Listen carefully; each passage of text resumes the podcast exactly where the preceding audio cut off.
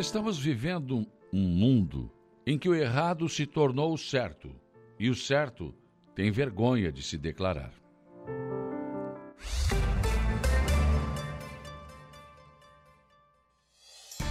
A informação, a opinião. Está no ar, dia a dia.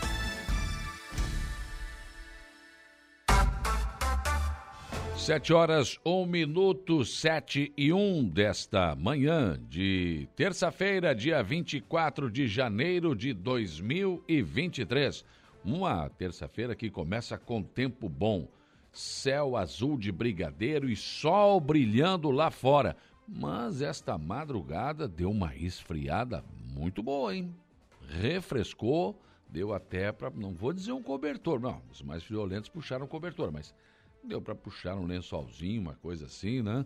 O ar-condicionado não precisou funcionar, enfim, caiu a temperatura na madrugada. E começamos o dia com a temperatura na média entre 17 e 20 graus aqui na nossa região, bem diferente dos dias anteriores.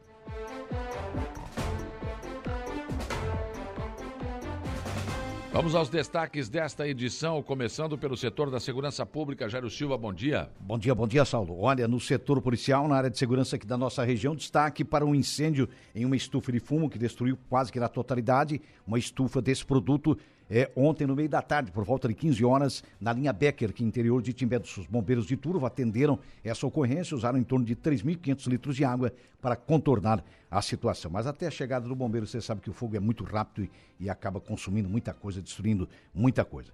Além disso, é, em relação à nossa região, a situação é bastante tranquila na área policial, né? A exceção desse fato, mas na região carbonífera, especialmente em Criciúma, nós tivemos um sequestro relâmpago, né? Que fazia tempo que não ocorria. A vítima foi um cidadão é, que inclusive é, perdeu dinheiro, foi feita uma movimentação financeira é, durante esse assalto, durante esse sequestro relâmpago. Sim. A vítima foi abandonada próximo ao Santuário de Caravaggio, em Nova Veneza, com hematoma na cabeça, com ferimento na cabeça e totalmente transtornado. Ele não conseguia sequer relatar o que aconteceu, desesperado com o que havia ocorrido com a violência empregada pelos bandidos. E na ocasião a polícia encontrou um, um automóvel, um Creta, abandonado é, também na ocasião. A polícia recuperou, portanto, o veículo dele e acabou encaminhando a vítima é, para o hospital. Lamentavelmente esse fato, mas pelo menos a coisa acabou bem, né? Pelo menos a vítima escapou com vida e o veículo também foi recuperado. Sim.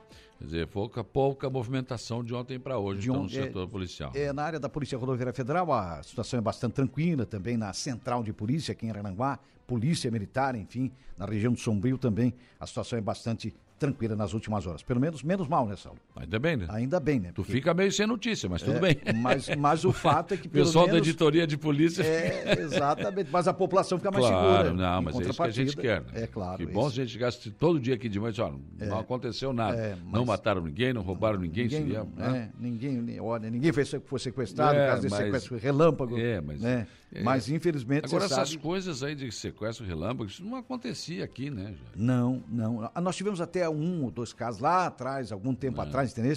Mas depois a coisa parou. A polícia trabalhou, investigou, hum. prendeu, né? Muita gente cumpri... muita gente não, mas algumas, alguns elementos cumpriram pena nesse sentido. Depois a situação é, acalmou. Mas agora voltamos a ter. É. Né, que era coisa também antes só de grandes cidades de região metropolitana. E, e como né? também, há um tempo atrás aqui, começaram a assaltar postos de combustível um posto, atrás do outro, depois parou depois também. Depois parou, porque a polícia andou prendendo Prendeu, muita gente, andou é, investigando, é, a autoria é. foi descoberta, tem muita gente cumprindo pena nesse sentido, então aí diminuiu a questão dos assaltos também, dos roubos a postos de gasolina. O crime também é assim, né? É.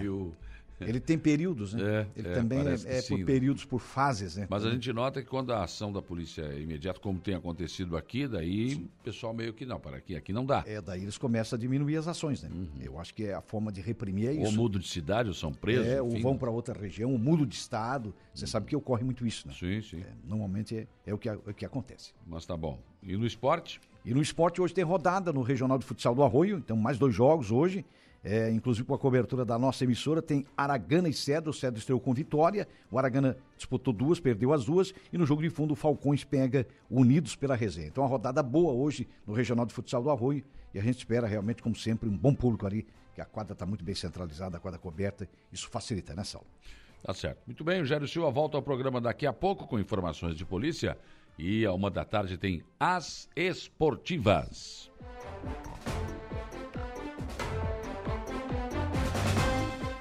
Sete horas e cinco minutos, sete e cinco outros destaques desta edição. Um forte temporal com chuvas e vento forte na tarde de ontem causou uma morte e muitos estragos em Chapecó. A parede caiu sobre as pessoas, umas pessoas que estavam reunidas.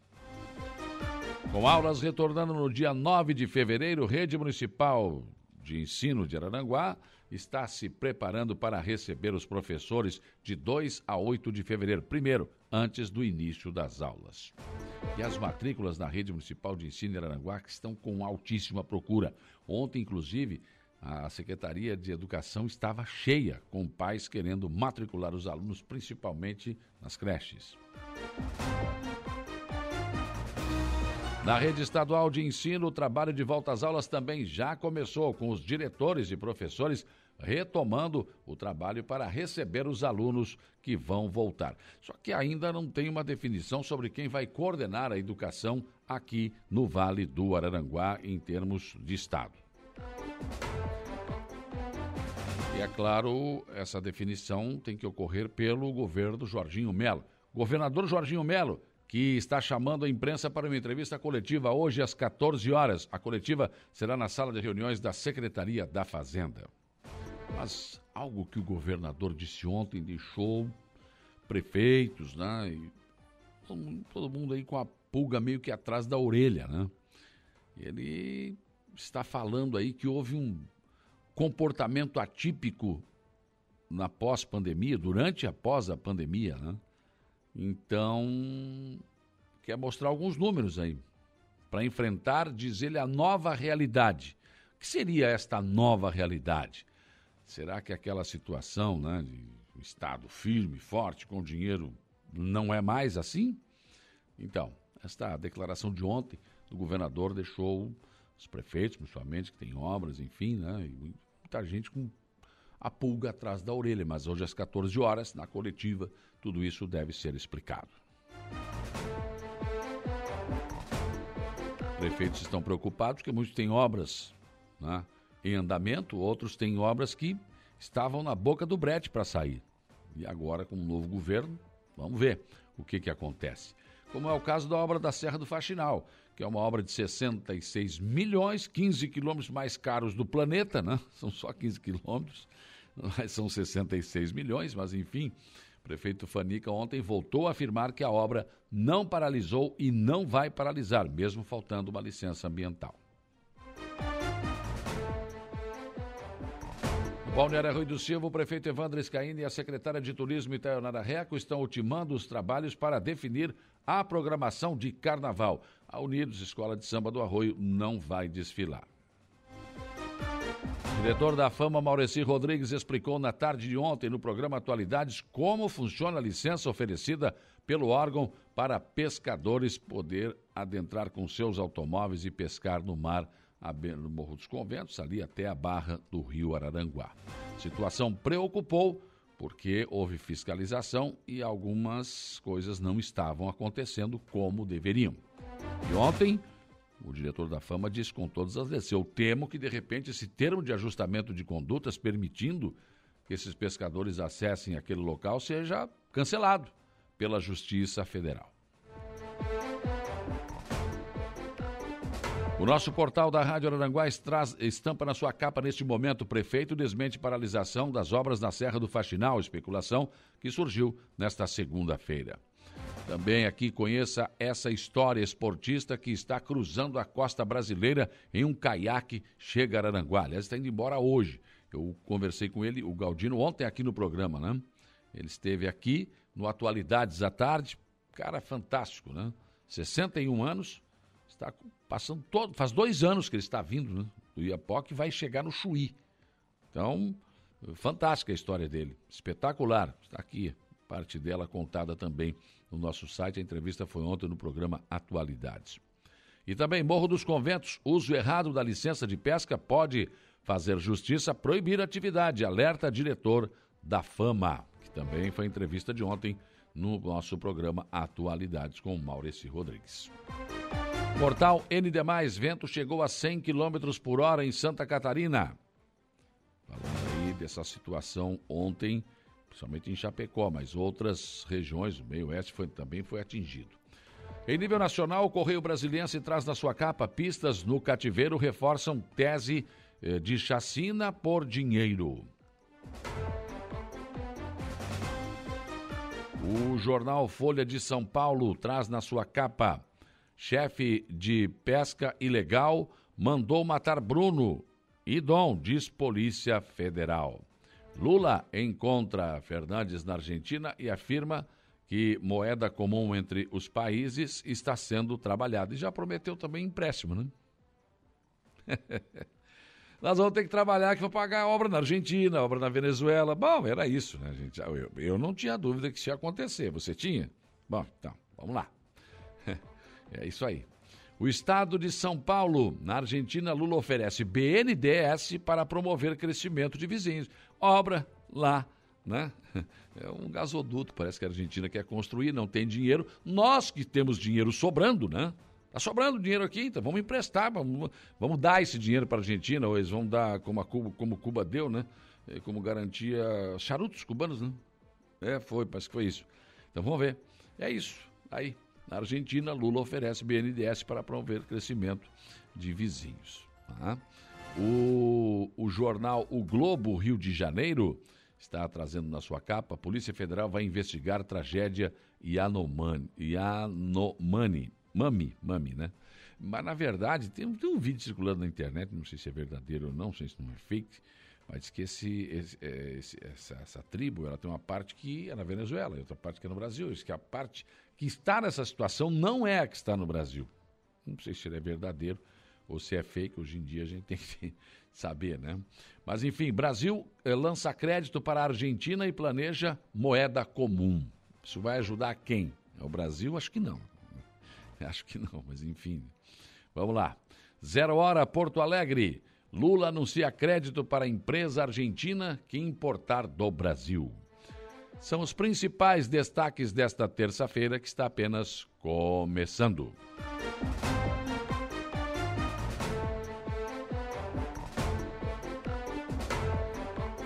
Sete horas e 14 minutos, sete e 14. Para interagir com a nossa programação, participar aqui do nosso programa, dos demais programas, você tem várias opções e uma delas, muito utilizada ultimamente, é o facebook.com barra Rádio Araranguá. Olha aqui, ó, você pega o seu celular em qualquer parte do Brasil, do mundo, enfim, você tendo uma boa internet, você vai digitar lá facebook.com barra Rádio Araranguá e você terá o nosso som e a nossa imagem bem ali, na palma da sua mão. Deixe ali o seu recado, dê o seu bom dia faça o seu agradecimento, faça sua reclamação, enfim, você pode interagir conosco por aqui. Bom dia já aqui para Júlia Terezinha Guiz e o Patrick Rodrigues, lá no Pato Branco, no Paraná. O João Assis Maciel, bom dia para Sandra da Silva. Ivanir Donadel também, um abraço de Maracajá para todos. O meu amigo Tucamaia, bom dia. Zé Pura, ótima terça-feira a todos. E temos seguindo o líder. tá, não é para seguir o líder, estão seguindo o líder. O Zélio Pereira também, bom dia. Zélia Crescêncio, bom dia. Terezinha Santana Maia, também conosco aqui. O Chico da Barranca, bom dia. O, o mar está uma lagoa, tá dizendo o Chico aqui, que já deve ter dado uma passada na beira da praia hoje, né? Tânia Luzia Guimarães também, deixando aqui o bom dia. Muitas pessoas vão caminhar de manhã cedo, essa hora sim estão caminhando à beira-mar, né? Uma, uma uma paisagem espetacular, né? Bucólica, maravilhosa, espetacular. Ontem, o final do dia também foi maravilhoso, né? um cenário de filme. Céia Soares, bom dia. O Maureci Rodrigues também com a gente, bom dia.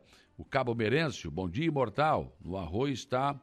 Uh, noite, essa noite o cobertor voltou. Pois é, não chegou a ser cobertor, mas um, uh, puxar ali um, um lençolzinho foi, né, Cabo Merêncio? Esfriou, esfriou na madrugada no, no Arroio de Silva. Uh, Cida Alves, bom dia. Marcelo e Rosana também com a gente aqui, Bento Bittencourt. Gorete Amaral também, o Mazinho Silva. O, o Valdeci Batista de Carvalho também conosco aqui, muitas outras pessoas chegando aqui no facebook.com barra Rádio Araranguá. Outra opção é o nosso WhatsApp, que é o 489-8808-4667. O Siegfried Germano Wegner já está aqui, deixando um bom dia. Bom dia. Uh, mais uma vez pedimos máquina no Morro dos Conventos, loteamento Derci. Está pedindo aqui para a Secretaria de Obras, o Adams está pedindo isso. Loteamento Derci, ali no, no, Morro dos Conventos, pedindo para passar a máquina da prefeitura ali, deve ser a patrola, né? Dá uma passada lá. Fabiano Benettini, bom dia. Também aqui. Hum,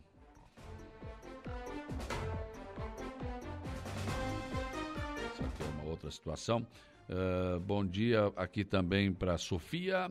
Também está aqui. Uh, uh, bom dia, Irene de Lima Mota.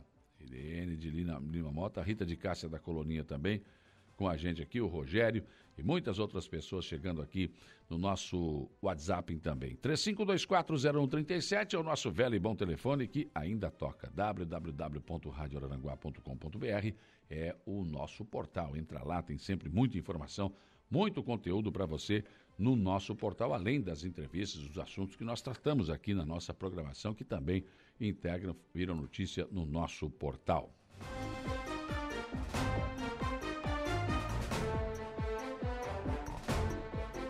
E na frequência FM, a esmagadora maioria da nossa audiência, 95.5, a nova Rádio Araranguá FM. Muito obrigado pela sua audiência, onde quer que você esteja, né?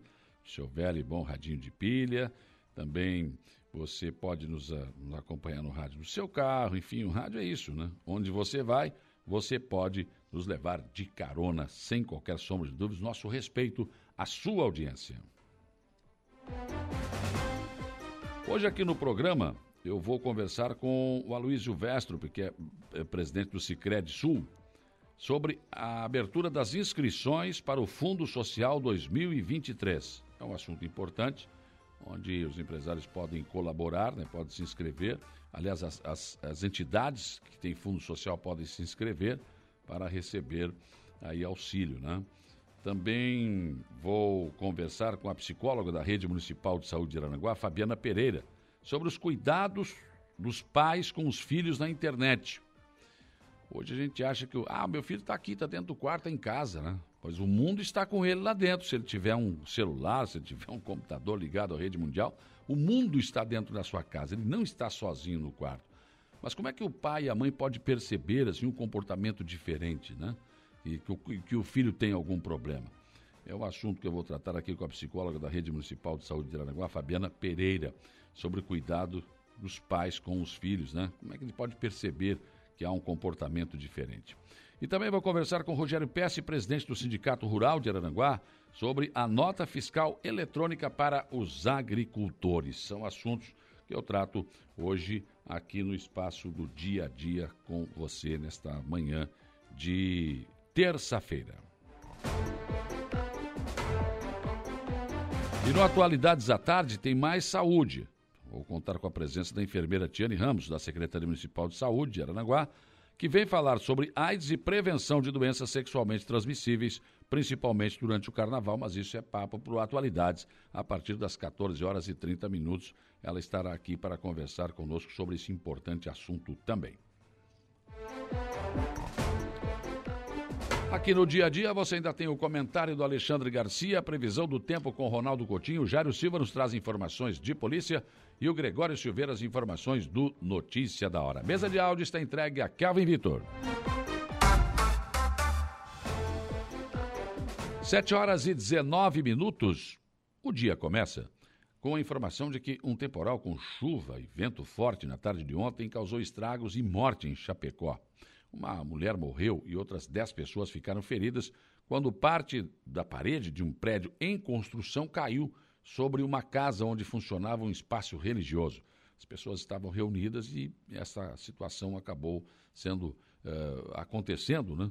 E os bombeiros foram ao local socorrer as vítimas. Segundo eles, as, as, as pessoas estavam ali reunidas e essa parede, devido ao vento, acabou caindo nessa construção que era ao lado. Então, outras situações foram verificadas lá em Chapecó devido a esse temporal na tarde de ontem. E com aulas retornando no dia 9 de fevereiro na rede municipal de Araranguá, a secretária de Educação, Mariluce Bilk, ultima preparativos. Segundo a secretária, de 2 a 8 de fevereiro, antes do início efetivo das aulas, haverá o planejamento inicial, com a participação de palestrantes até de renome nacional para os professores da rede.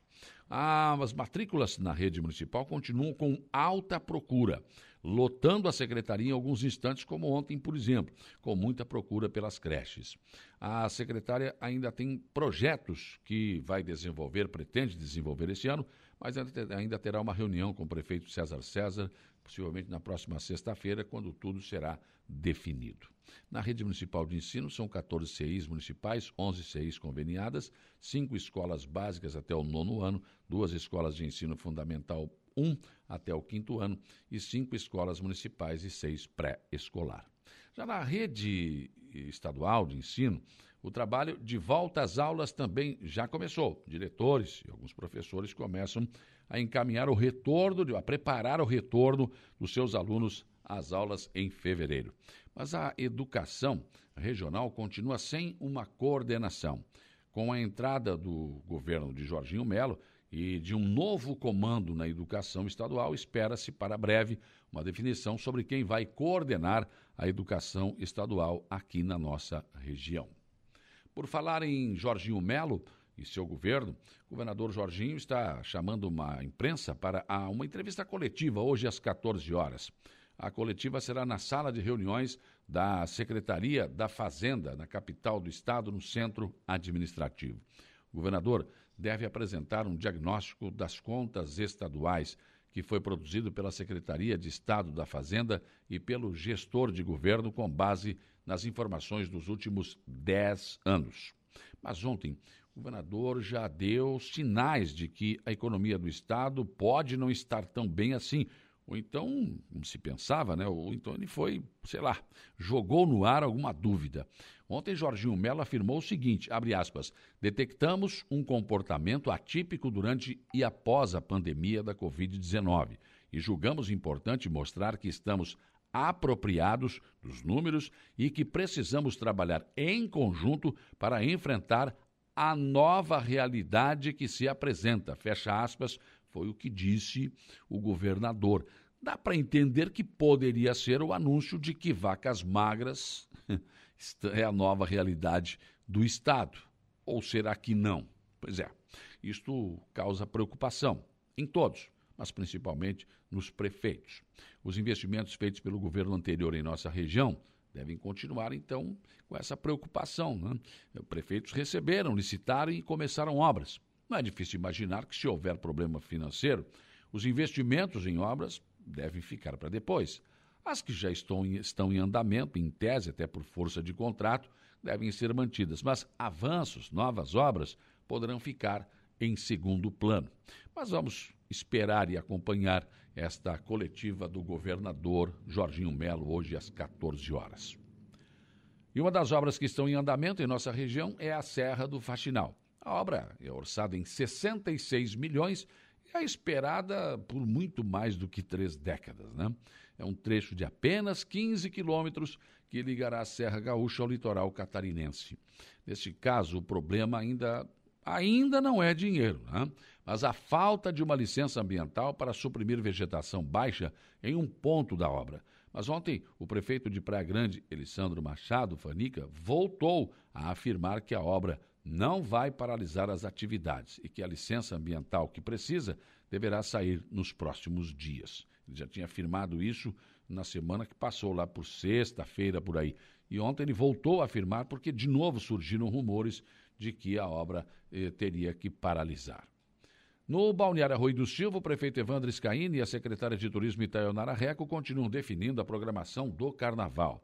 Este ano não haverá o desfile da Escola Unidos e o Carnaval de Rua deverá ser com bandas e blocos. O prefeito Evandro Scaini, até o início da próxima semana, já terá tudo definido, possivelmente até sexta-feira, mas ainda vai fazer uma reunião com os blocos, enfim, para organizar porque não vai ter o desfile da escola de samba. Então teremos o desfile de blocos. Como que isso vai acontecer? Bom, isso tudo está sendo já programado e organizado. Algumas bandas já estão definidas para tocar no carnaval, no palco central, mas ainda não tem contrato assinado, então o prefeito prefere esperar até sexta-feira ou semana que vem para divulgar e já mandar imprimir na íntegra, né?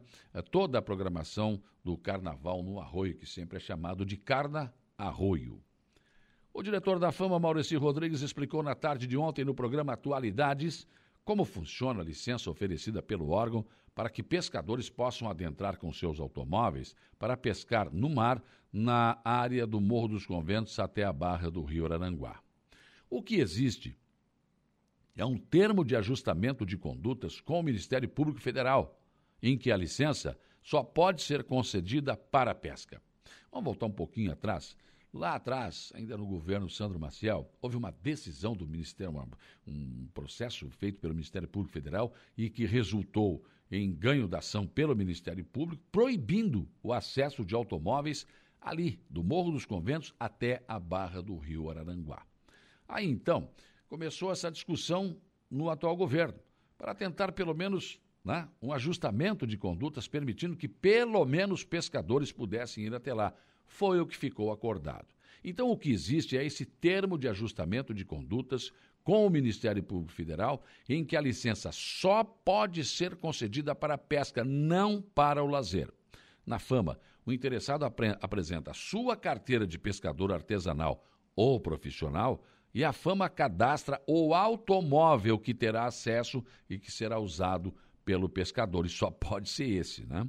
Segundo o diretor da Fama, com a autorização em mãos e com a carteira de pescador, é permitido o acesso à beira-mar apenas para pescar. A licença não é válida, por exemplo, para levar a família, o que caracterizaria lazer, o que aí está proibido devido a essa ação do Ministério Público Federal.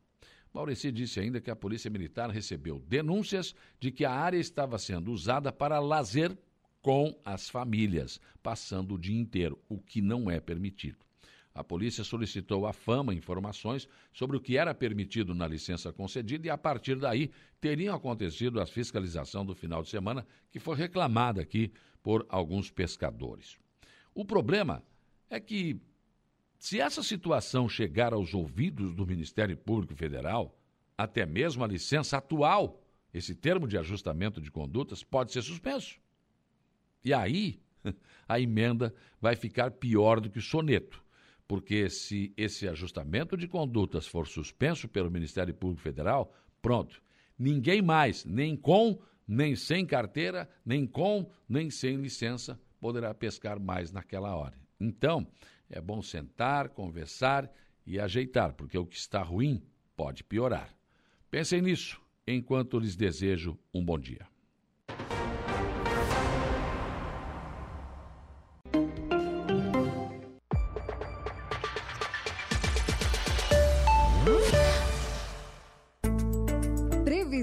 Tempo. 7h42, 24 graus a temperatura. Ronaldo Coutinho. Esfriou na madrugada, mas agora sol brilhando lá fora e céu azul de brigadeiro. Como se comportam o tempo e o vento nesta terça-feira? Bom dia. Bom dia. É o dia segue aí fresquinho na região, mínimas de 17, 19 graus, até um pouquinho menos, e à tarde pode chegar ou passar dos 30, 32, 33 graus dificilmente teremos chuva nessa terça, quarta, quinta, sexta e sábado aí na região de Araranguá. Talvez ali no costão da serra até possa ter é, pouca chance hoje, um pouquinho mais na quarta e quinta, dificilmente na sexta e aumenta um pouco a chance no sábado. Maior chance de chuva na região no domingo. Manhãs frescas e tardes quentes na região. Máximas aí no litoral sul, a grosso modo, de 33 a 36 e mínimas de 17 a 20. Hoje teve locais aí com 13, 14 graus. Aqui no estado, a mínima foi em São Joaquim com 4,8. Da Climaterra, Ronaldo Coutinho. A informação de credibilidade. Dia a dia. O comentário de Alexandre Garcia. 7h47, bom dia, Alexandre Garcia. Bom dia, Saulo Machado. O presidente Lula está na Argentina, não vai se encontrar com Maduro, porque Maduro decidiu não ir para evitar a possibilidade de um vexame de ser preso no aeroporto. Porque a, a oposição argentina botou a boca no mundo, avisou ao, ao, Departamento Americano de Combate às Drogas, ele está sendo procurado pelo DEA, o famoso DEA.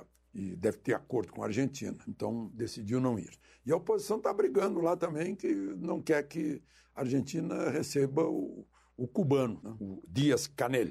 E, mas enfim, tá? hoje é dia de reunião da comunidade de estados latino-americanos e caribenhos. E Lula aproveitou para dizer que vai oferecer o BNDES para todo mundo, para ajudar os outros a crescerem, como se a gente não precisasse, estivesse sobrando aqui, né? O BNDES podia, quem sabe, fazer uma doação lá para o Yanomami, né?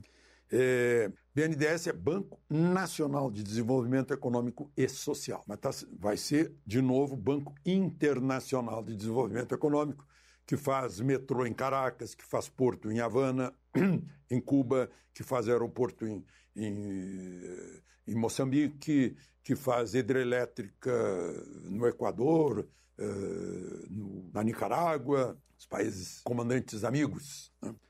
E também está entusiasmado com a história de moeda única. Imagina, vai misturar o peso com 100% de inflação e o real com menos de 6% de inflação, que vai dar, vamos tirar a média, né? Aí a gente fica com 53% de inflação, tá bom assim?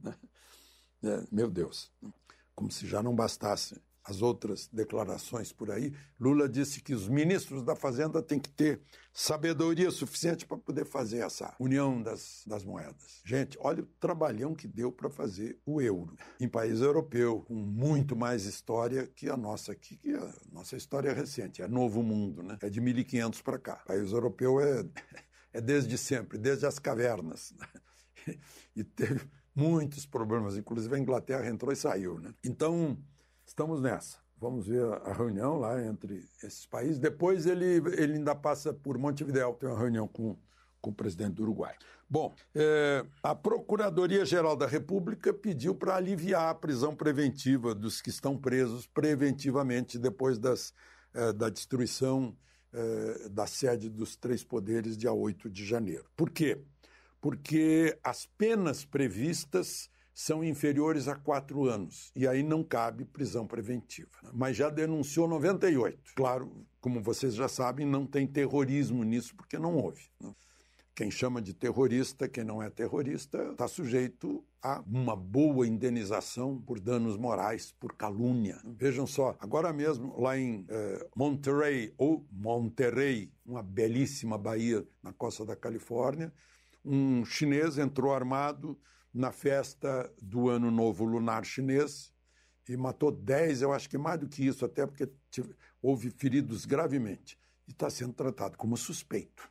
Aqui não, aqui ninguém é suspeito, já é terrorista. É uma coisa pesada, né? É um negócio meio, meio estranho. Não, não foi esse o jornalismo que me ensinaram na PUC, mais de 50 anos. E os denunciados, entre os quais tem 44 que foram presos em flagrante, principalmente é, lá no Congresso Nacional, os denunciados são autores, instigadores, é, financiadores e também gente que está sendo acusada de omissão. Eu continuo achando que tem mais omissão aí, né?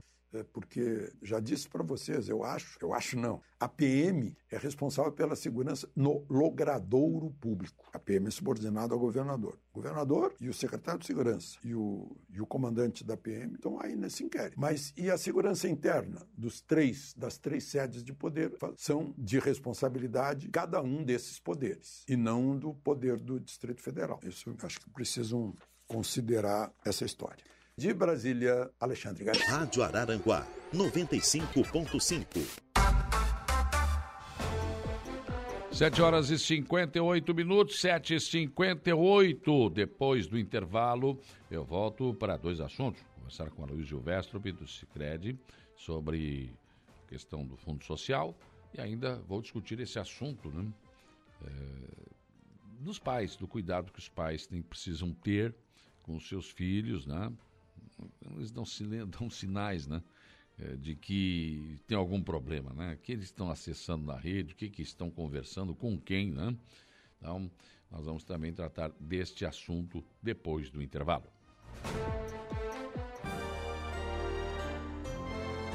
Rádio Araranguá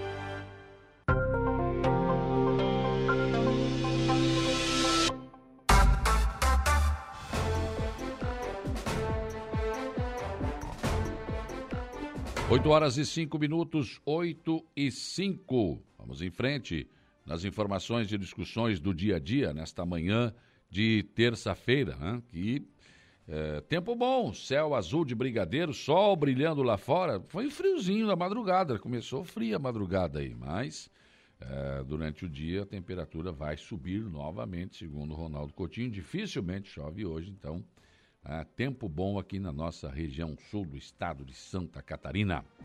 Vamos em frente nas informações e discussões do dia a dia. Agora, é, já estou aqui no estúdio com a psicóloga da Secretaria Municipal de Saúde, mas, daqui, mas eu vou conversar em seguida com ela, porque antes eu quero é, conversar com o senhor Aloysio Westrup, do Cicred, para falar sobre é, essa. Que está, estão abertas as inscrições, mais uma vez, para o Fundo Social. Senhor Luiz, bom dia. Bom dia, Saulo Machado. Bom dia, ouvinte da Rádio Aranguá. Exatamente, estão abertas desde o dia 16 de, de janeiro e vai até 31 de março. Então tem bastante tempo ainda para as entidades Sim. e empresas estar uh, uh, uh, olhando o nosso site, vendo o nosso regulamento para se inscrever. Né? O Fundo Social, o ouvinte está entendendo um pouco Sim. mais da, do que é, é, é, é, parte das obras né, que o nosso associado aprovou, já está no nosso estatuto, é, que são destinados a, pro, iniciativas que promovam impacto positivo da área de educação, esporte, saúde e social, né, é, da área de atuação da nossa cooperativa, que vai de Passo de Touros a Ibituba, né, 45 municípios. Né? E para se inscrever, ele, a entidade ou a empresa deve ser associada até 30 de dezembro de 2022. Sim. Bom, aí o que, que acontece? A, a, a, o Cicred escolhe uma dessas entidades para ajuda financeira, é isso? Sem dúvida. São projetos que variam de 2 mil a 10 mil reais esse ano. É, são mais de 500 mil reais que vai ser distribuído é, para esses projetos. É, a partir de 31 de março, quando encerra as inscrições, é, passa por uma, uma, análise junto com as nossas é, agências, juntamente com nossos coordenadores de núcleos, que são os representantes dos associados, né, que vão avaliar todos os projetos e dia 30 de junho vamos estar a, a, anunciando os contemplados, é, como também liberando o dinheiro na conta do associado. Neste projeto, quantas, quantas entidades já foram ajudadas? O senhor tem ideia disso, não? O, o ano, nós iniciamos o Fundo Social em 2020. Né? Hum. É, o ano passado já contemplamos 120 projetos é, de várias, diversas é, modalidades, né? Da área de esporte, principalmente, da área, por exemplo, é, social também, que de, de, de, por exemplo, entidades como as APAES, Clube de Terceira Idade, igrejas. Então, existe uma infinidade de, de tipos de projetos apresentados e foram contemplados, então, é, o ano passado 120 projetos. Sim. 2020 foi um pouco menos, 2021 foi crescendo. O ano passado, então, contemplamos 120 projetos e esse ano aumentamos um pouco o valor, porque até era até de 1 a 1 mil a 7 mil o ano passado. Esse ano passamos então de 2 mil a 10 mil reais. Aqui da nossa região, ou de Araranguá, aqui da região da MESC, alguma entidade já foi, já, já, já foi ajudada também, já participou desse projeto? Sem dúvida, ali em Araranguá, várias entidades foram contempladas no ano passado, e eu não me recordo agora quais foram, é, mas é, tem é, alguns projetos foram contemplados no ano passado. É, e, sem dúvida, esse ano vamos estar também contemplando. Cada agência ela tem um percentual que é, é destinado para a agência, né?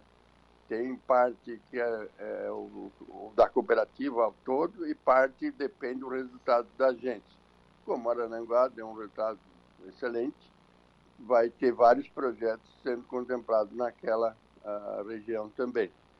É, esperamos que as entidades participem, porque nós dependemos deles para poder estar tá, uh, fazendo esse trabalho. Né? Uhum. Nós temos recursos, porém, uh, quem faz o trabalho são essas entidades que trabalham dia a dia com as comunidades. Claro, com certeza. Bom, para se inscrever é no site do Cicred, é isso?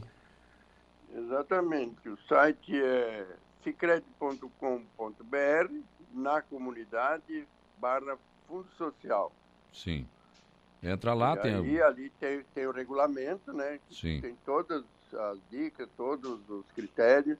E para se inscrever, é, é, é aí, a a, como falei, até 30 de, de junho a gente vai estar tá anunciando os contemplados, como uhum. também depositando dinheiro na conta. E até 30 de novembro a entidade tem que prestar conta Sim. do que ela fez, né? Do, dentro daquele projeto apresentado. Quem já participou em anos anteriores pode participar de novo? Pode, sem dúvida. Eles podem estar participando, é, apresentando novos projetos, sem problema nenhum. Pode estar participando tranquilamente. Sim. É, é, realmente é, é uma, uma, uma, uma, coisa que não é muito comum se ver né, numa instituição financeira, mas o, o Cicred tem se preocupado com a questão social dos nossos municípios, né? É, o, um dos princípios do cooperativismo é o interesse pela comunidade onde o nosso associado vive. Então, eu acho que a gente está uh, cumprindo com esse princípio, fazendo esse tipo de ação. É, também quero lembrar, né, além disso, a gente, a nossa cooperativa, ela pagou em dezembro os juros ao capital, é, que são 100% da Selic. É, entendemos que é uma forma é, inicial né, de, de, de, de, remunerar o capital do nosso associado. São 7 milhões e meio já depositados na conta capital social. O, o associado pode é, consultar no seu aplicativo que vai estar lá o valor depositado. 100% Selic é o máximo que pode ser pago, é, que é autorizado pelo Banco Central. E, e, além disso, né, são parceiros dos associados, é, levando soluções financeiras para que ele desenvolva o seu negócio. Tá certo. Aloysio Vestro, presidente do Cicred Sul, Santa Catarina, muito obrigado pela sua participação aqui no programa. Parabéns por mais esse fundo social, né, por mais essa ação que o Cicred está empreendendo aqui na nossa região, em todo o estado, evidente. Obrigado, viu? Um abraço. Obrigado também. Eu que agradeço a participação e a oportunidade de estar falando para os seus ouvintes. Tá certo. Muito bem, são 8 horas e 14 minutos. Conversei com a Luísio Vestro, presidente da Cicred Sul. Santa Catarina sobre este fundo social. O banco consegue é, cadastrar essas entidades né, e a, elas acabam apresentando os seus projetos. Esses projetos, uma vez aprovados, acabam recebendo verbas para o funcionamento né, e para esses projetos. Claro que depois essas entidades que recebem essa verba, elas acabam tendo, claro, que prestar contas ao Cicred para, evidentemente, né, poder dar continuidade, porque, claro, o Cicred é uma cooperativa, e aí é lógico que essas, essa, essa prestação de contas aos associados é, é, se faz necessária, é evidente. Bom dia para Kelly Pinheiro, bom dia para Fátima Bernardes, está com a gente aqui, o Geraldo Cordeiro, com o Padre Hamilton, Joacir Alexandre, o Si, dono do bar, né? Bar do Si. Bom dia a todos os ouvintes e segue o líder, doutor Fábio Estevão Machado, lá no Morro dos Comentos, também com a gente aqui eh, no facebook.com barra Rádio Araranguá. O assunto agora aqui é saúde. Está aqui comigo a psicóloga das, da, da Secretaria de Saúde de Araranguá, Fabiana eh, Pereira. Bom dia. Bom dia, Saulo. Tudo bom? Tudo bem, tudo tranquilo. Ah, naquele dia que a gente teve, a gente já combinou o nosso, a Sim. nossa conversa de hoje. Ah, foi agendado no ar, né? Já agendamos no ar. E hoje, na verdade, eu venho em nome né, da Fabiana Pereira, psicóloga, certo. e representando hoje a Clínica Médica Clinidor, uhum. a nossa Sonhare Clínica Médica, a nossa CEPAS e a nossa Clínica de Quiropraxia Hoje eu estou, né, na, minha outra versão, como psicóloga Sim, sim. clínica. Mas o que não- Mas não, não realmente sou, sou do, do município É, também, que daqui a pouco estou indo para o Bom Pastor. O Bom Pastor aqui, só dobra É, estamos aqui Vizinho. vizinhos. E, mas hoje a gente vem falar de um. É, aquele dia eu estive aqui falando de um mo- movimento tão bonito de Lindo, mulheres. realmente, fantástico. Que foi né? sábado, foi lindo demais. Um encontro. O encontro foi lindo. Lá no sítio Gramado, mas hoje a gente vem fazer um alerta aos pais. pais, hoje a exatamente. temática ela é diferenciada e faz a todo mundo que está nos ouvindo e nos vendo fazer uma reflexão bem profunda ah, sobre o que está acontecendo. Então, todo Uhum. mundo que estiver nos ouvindo, fique atento. Porque o pai e a mãe, eu disse ontem, já disse hoje de novo, eu repito as coisas que é para as pessoas entrar na mente das pessoas. Olha, ah, eu estou aqui em casa, meu filho está dentro do quarto, ele está em casa, está tudo tranquilo. Não, não está tranquilo. Se ele estiver no, celular ou no computador, o mundo está dentro do seu quarto. E o que que ele está vendo? O que que ele está fazendo? Você não sabe? É, Saulo, e a gente tem verificado muito essa, essa história de dizer assim, ah, eu vou respeitar a privacidade do meu filho. Mas a gente precisa alertar aos pais que há um limite nessa questão de privacidade. Sim. O que a gente tem visto muitas vezes é, é, é, é isso que tu falou. Considerar que o filho está seguro porque está no quarto. Mas, na verdade, as ferramentas digitais e realmente o mundo inteiro e influências de todos os jeitos estão ali dentro do computador, dentro do celular e o acesso aberto sobre isso. Então, assim, precisamos sentar, precisamos conversar, precisamos alertar os filhos e estarmos atentos ao que estão vendo. Porque essa, essa privacidade, respeitar esse espaço, quando não tem esse lugar do pai e da mãe ou de quem é o que está cuidando, responsável, fica muito aberto e a idade que eles têm, eles ainda não conseguem muitas vezes filtrar o que é saudável e o que não é saudável. E nessa idade, né, da- desde uma criança até um, um pré-adolescente, um adolescente, ele fica influenciável. Tanto e por que o isso que está nome acontecendo desses, as tragédias. Por isso que, que tem esse nome de influencer digital, né? Influencia, é de influenciar mesmo.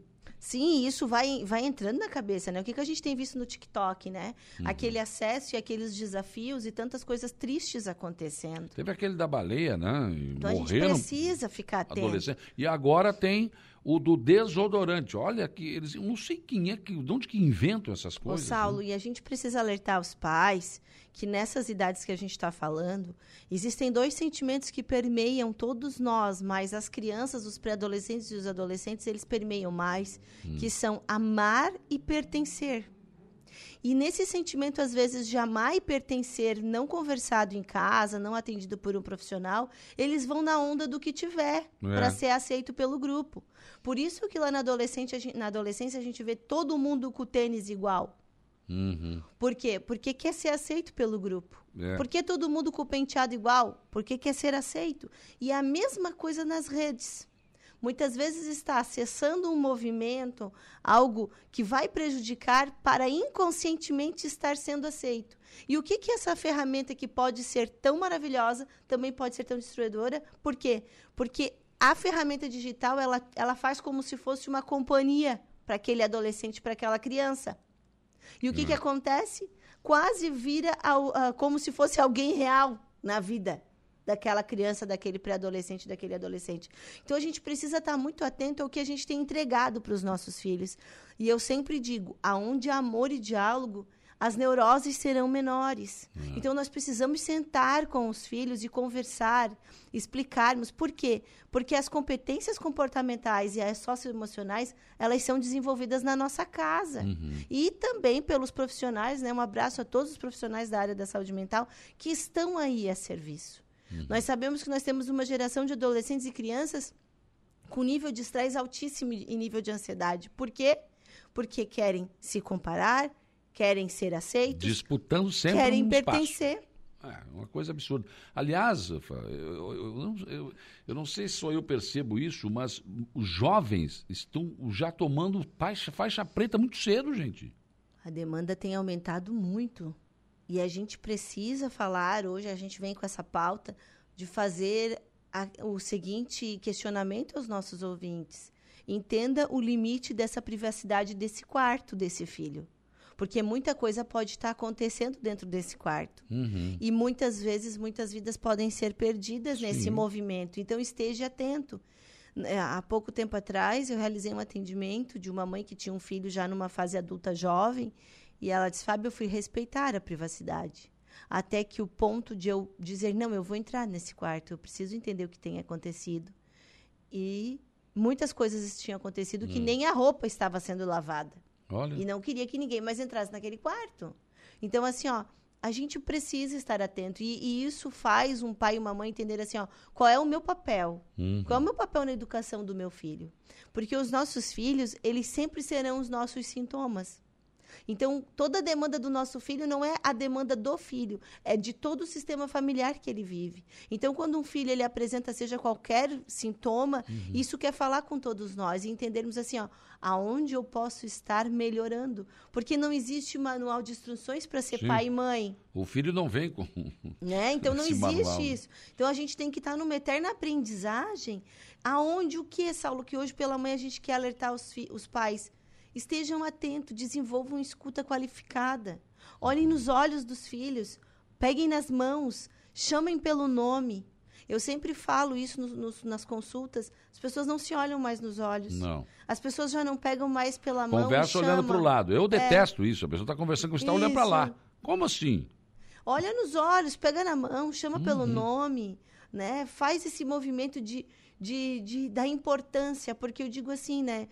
A gente pode sim executar excelentes funções no nosso trabalho, mas nós não podemos perder a real essência de estarmos conectados com a nossa família, né, Saulo? Por exemplo, você vê no restaurante, é comum. Está o pai, a mãe sentado, está o filho sentado, menor, adolescente ou criança, né? celular na mão.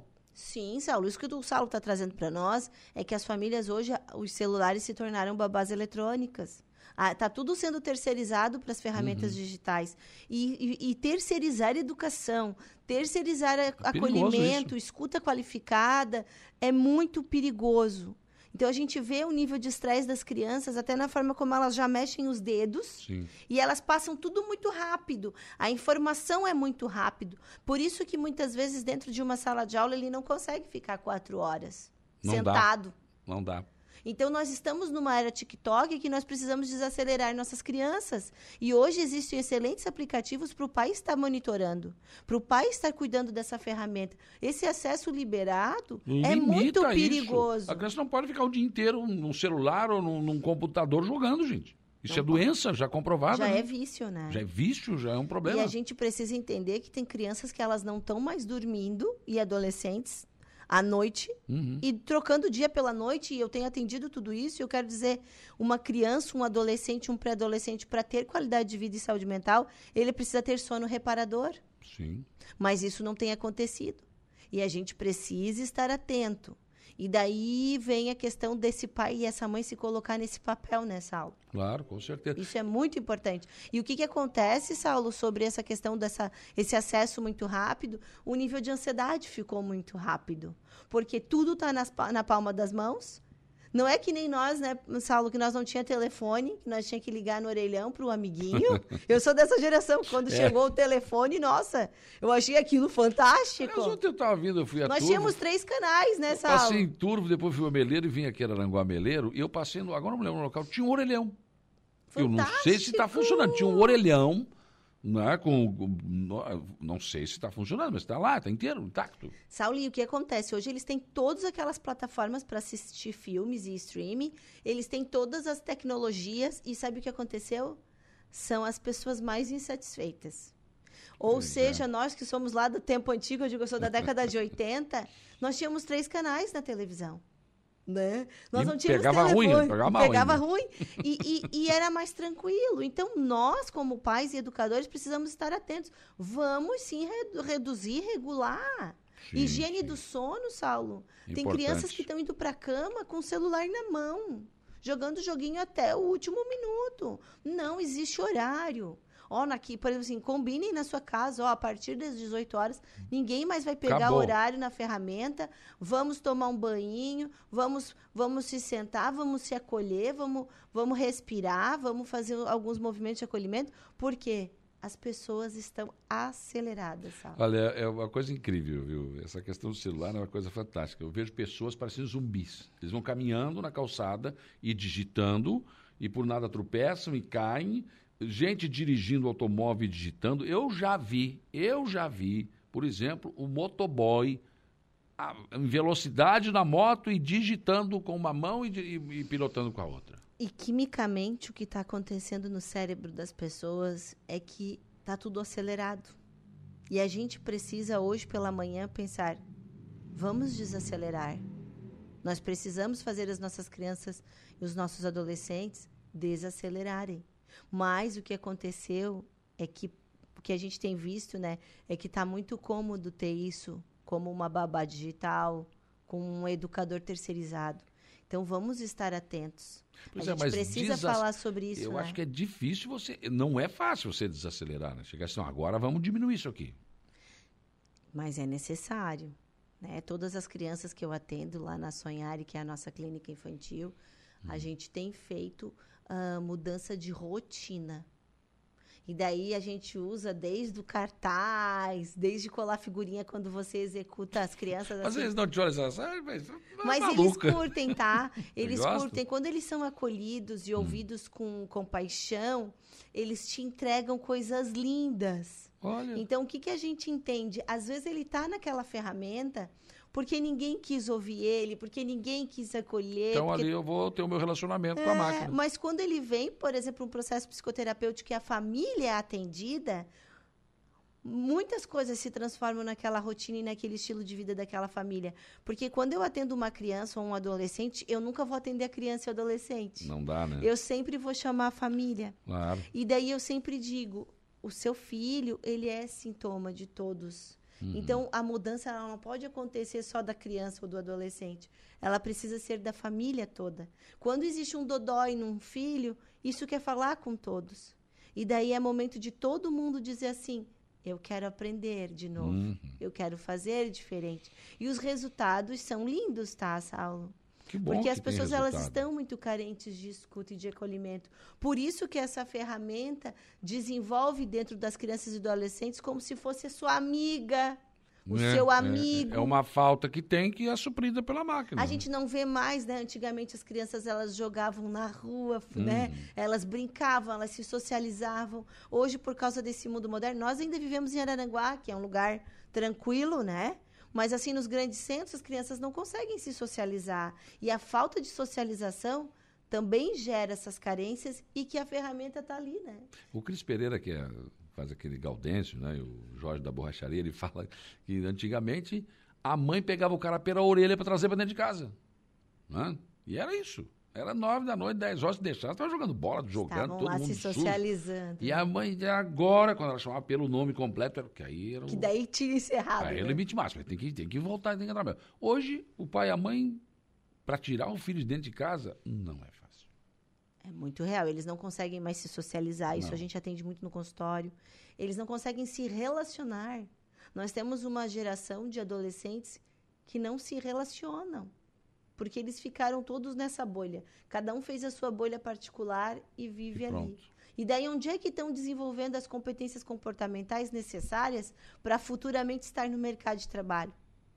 Pois então, é. a gente precisa estar tá organizando a rotina dos filhos e eu digo assim, ó, as atividades extracurriculares, elas fazem uma diferença. Uhum. Né? Tem gente que diz assim, ah, mas ele foi para a escola. Não somente a escola, vamos colocar em alguma atividade, em algum projeto legal, para ele poder ter esse, esse movimento de conexão. Porque é isso que tu falou, Saulo, as ferramentas têm afastado as pessoas de se olharem nos olhos e de se conectarem. Outra coisa bonita que precisa acontecer, abraçar, olhar no olho. Uhum. Eles precisam disso da gente. Eles precisam que a gente diga ali, ó, nós estamos aqui. Conte uhum. comigo. Bom dia, Saulo. Parabéns pelo programa. Muito bem debatido o assunto. Manda um abraço pro Paulo do Câmbio, gente boa, mas também é gremista. Não, então ele é gente boa porque é gremista, é só o Paulão do Câmbio. Quem está mandando a mensagem aqui é o Vitor Borges. Obrigado, Vitor, né? Está nos acompanhando aqui. Ana Maria ligou para falar que os filhos estão olhando para onde os pais estão olhando, porque muitos pais vivem no celular também. É verdade.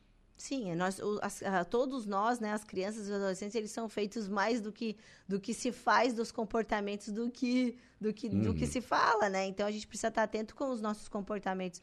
Por isso, quando a gente atende uma criança, um adolescente, nunca vai ser ele. Vai vir todo o sistema.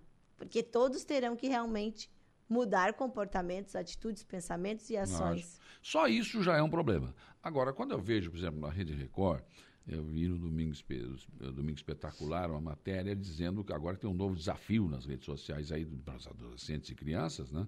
Que é o negócio do desodorante. Então você tem que aspirar aqui e quem aguenta mais tempo ganha. E já morreram duas crianças no Brasil.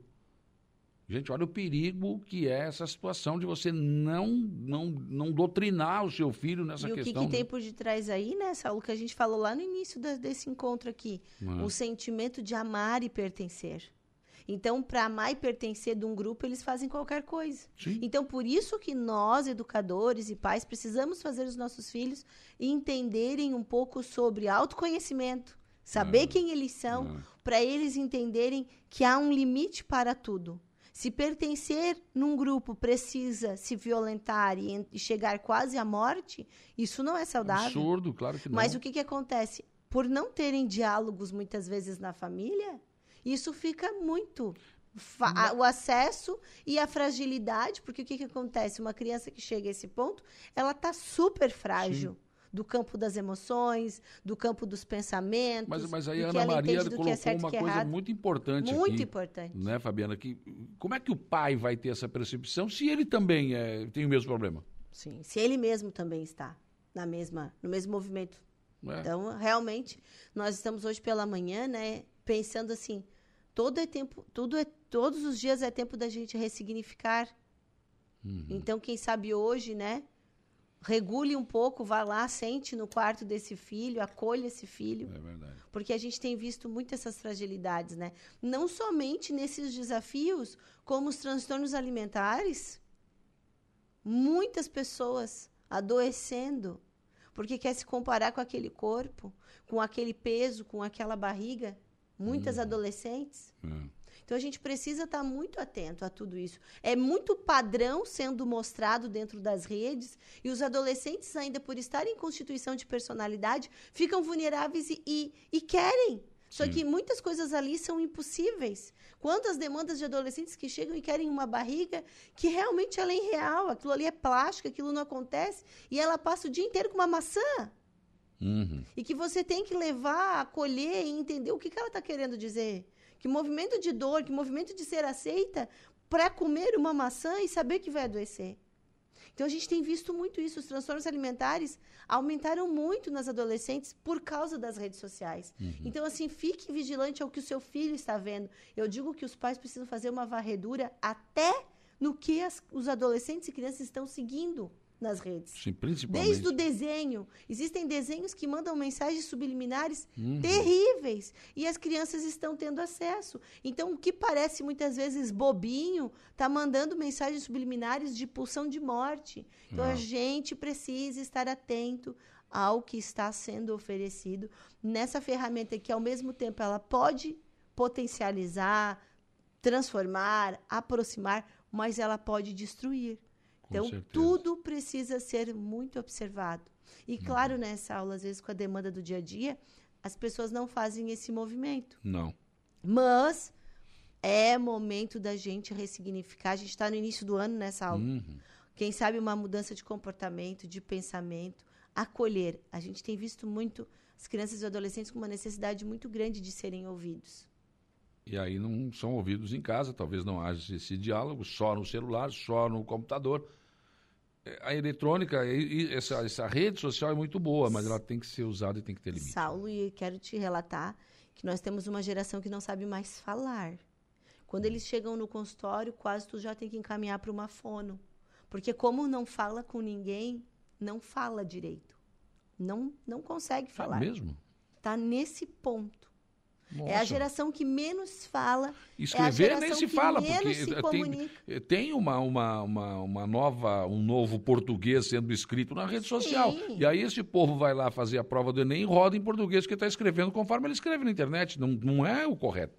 Não, eles não sabem mais falar, Saulo. Então, assim, Nossa, ó. mas é muito grave. É isso. muito grave, é, é muita coisa acontecendo. Então, assim, sentem.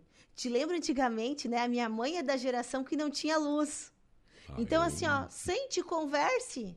Acenda É, a eu peguei lamparina. um pouco de lampião, aquele aqui. É, ace- a lamparina, né? gás, Acenda né? a lamparina. Mas eu digo assim, ó, será que todo mundo está acendendo a sua lamparina no movimento subjetivo de A sentar? lâmpada do juízo. É, sentar e conversar, desligue as televisões e vamos fazer uma roda de conversa em casa. Vamos conversar. Eu Vamos tocar um que esse- violão, vamos cantar, fazer alguma coisa. esse movimento é muito bonito. Né? Muitas vezes as pessoas só param para se olhar e acender a lâmpadazinha quando faltou luz. É. E daí todo mundo ficou sem a, a tal Uhum. da digital, daí vão conversar. Então, assim, ó, quem sabe hoje as pessoas possam acender um pouquinho a sua lâmpada, assim, ó, interna, É. e dizer assim, ah, eu acho que eu preciso parar. É. Ou então quando adoece mesmo, que aí não tem saída. Mas aí, puxa vida, não precisa chegar nisso, né? No tempo da boa e velha cinta do pai, ele já educou muita criança, inclusive eu, kkk, colocou aqui. Não me arrependo, diz o Fábio aqui. É, no tempo que pai e mãe era tudo, né? Era lei, era lei. O doutor Fábio Estevão Machado, tá excelente entrevista, Saulo. Parabéns. Obrigado. Parabéns para a Fabiana, que está aqui com a gente, muita nos, gratidão. né, nos brindando com a sua presença Muita aqui. gratidão. né? Saulo, assim, querendo compartilhar um pouquinho sobre o que o nosso colega ali falou, ah, de, né, nosso, nosso ouvinte. Claro que a gente sabe que o movimento mais bonito, eu digo que tudo que leva dor não vai ser tão saudável. Uhum. Então, que a gente possa, né, eu, eu sou muito a favor do diálogo, porque esses outros movimentos... Isso é coisa eles, antiga, É, né? coisa antiga, né? Mas realmente, assim, honrar Mas pai que e não me mãe- fez mal, não fez. Apanhei, apanhei bastante também. honrar pai e mãe é algo bíblico, É né? E é muito bonito. Então, assim, temos uma geração que ainda não, não, não faz mais isso, né? Então, a gente precisa estar nesse caminho de, de rever valores e, e de acolher realmente. Com certeza. Muito obrigado, viu, Fabiana Pereira, pela tua presença aqui no programa. Foi excelente, né? As pessoas gostaram também. Ai, que maravilha. É um né? E acho que a gente precisa debater isso. Muito grave isso que você falou aqui. E as crianças não estão conseguindo falar mais direito, gente. É que muito isso? forte.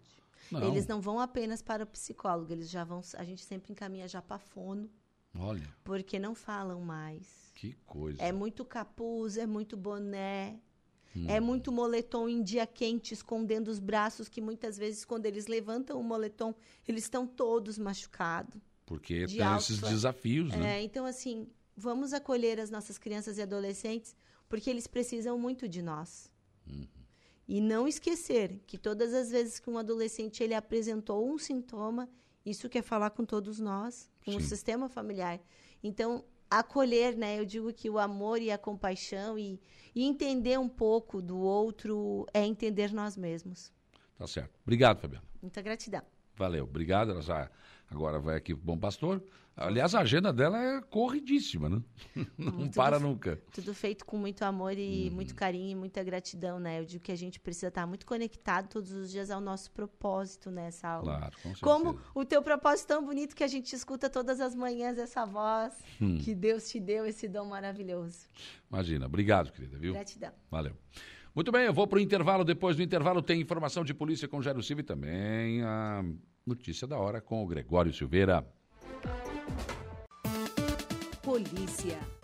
9h50, informação de polícia Jairo Silva. Olha, pois não Saulo, incêndio destrói estufa de fumo no interior de Timbé do Sul. Uma guarnição dos bombeiros de Turo foi acionada então para atender uma ocorrência de incêndio em estufa de fumo ontem, segunda-feira, dia 23, por volta de 15 horas. O fato ocorreu na estrada geral Linha Becker, em uma propriedade no interior de Timbé do Sul. No local, os bombeiros confirmaram a natureza da ocorrência. O incêndio estava em parte da edificação, em uma das estufas, eram várias, e a guarnição então montou uma estratégia de ataque mista, visando a não propagação para as demais estufas e, ao mesmo tempo, preservar o depósito de implementos. Os combatentes usaram então uma linha de ataque ao fogo direto com lance de mangueira, utilizando para combate e rescaldo aproximadamente 3.500 litros de água. Após o controle do incêndio, a área foi isolada e o local foi deixado aos cuidados do proprietário.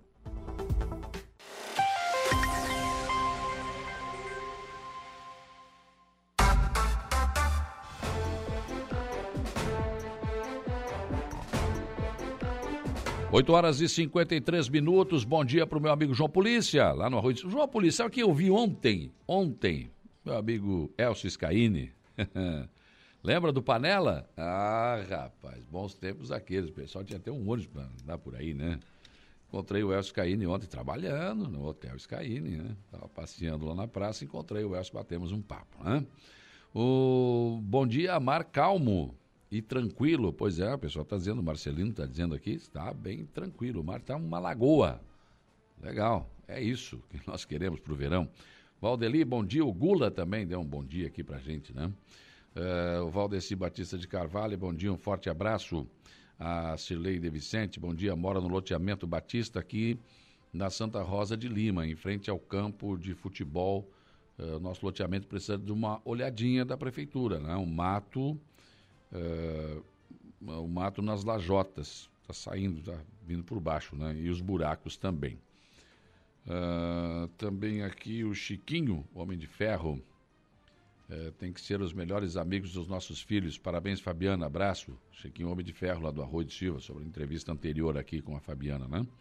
O Nicolau Martins, bom dia. Eunice Farias também, assistindo vocês, tenham um bom dia o Márcio dos Santos, bom dia, Saulo e bom dia, ouvintes. Gilney Antunes com a gente também. A Terezinha Costa, saúde de Aranaguá está uma vergonha. Não concordo com a Terezinha, tem problemas pontuais a saúde de Aranaguá, como tem problemas na saúde de todos os municípios, uns mais, outros menos. Mas a saúde no Brasil, na verdade, nunca foi aquilo que a gente é, precisa, né? Mas enfim. A, a Sônia Guerra colocou uma mensagem aqui que está em duas partes. Então, assim, ó, bom dia, Saulo. Uh, ontem meu filho foi levar seu netinho no edifício Infinity para ver a ponte de vidro, né?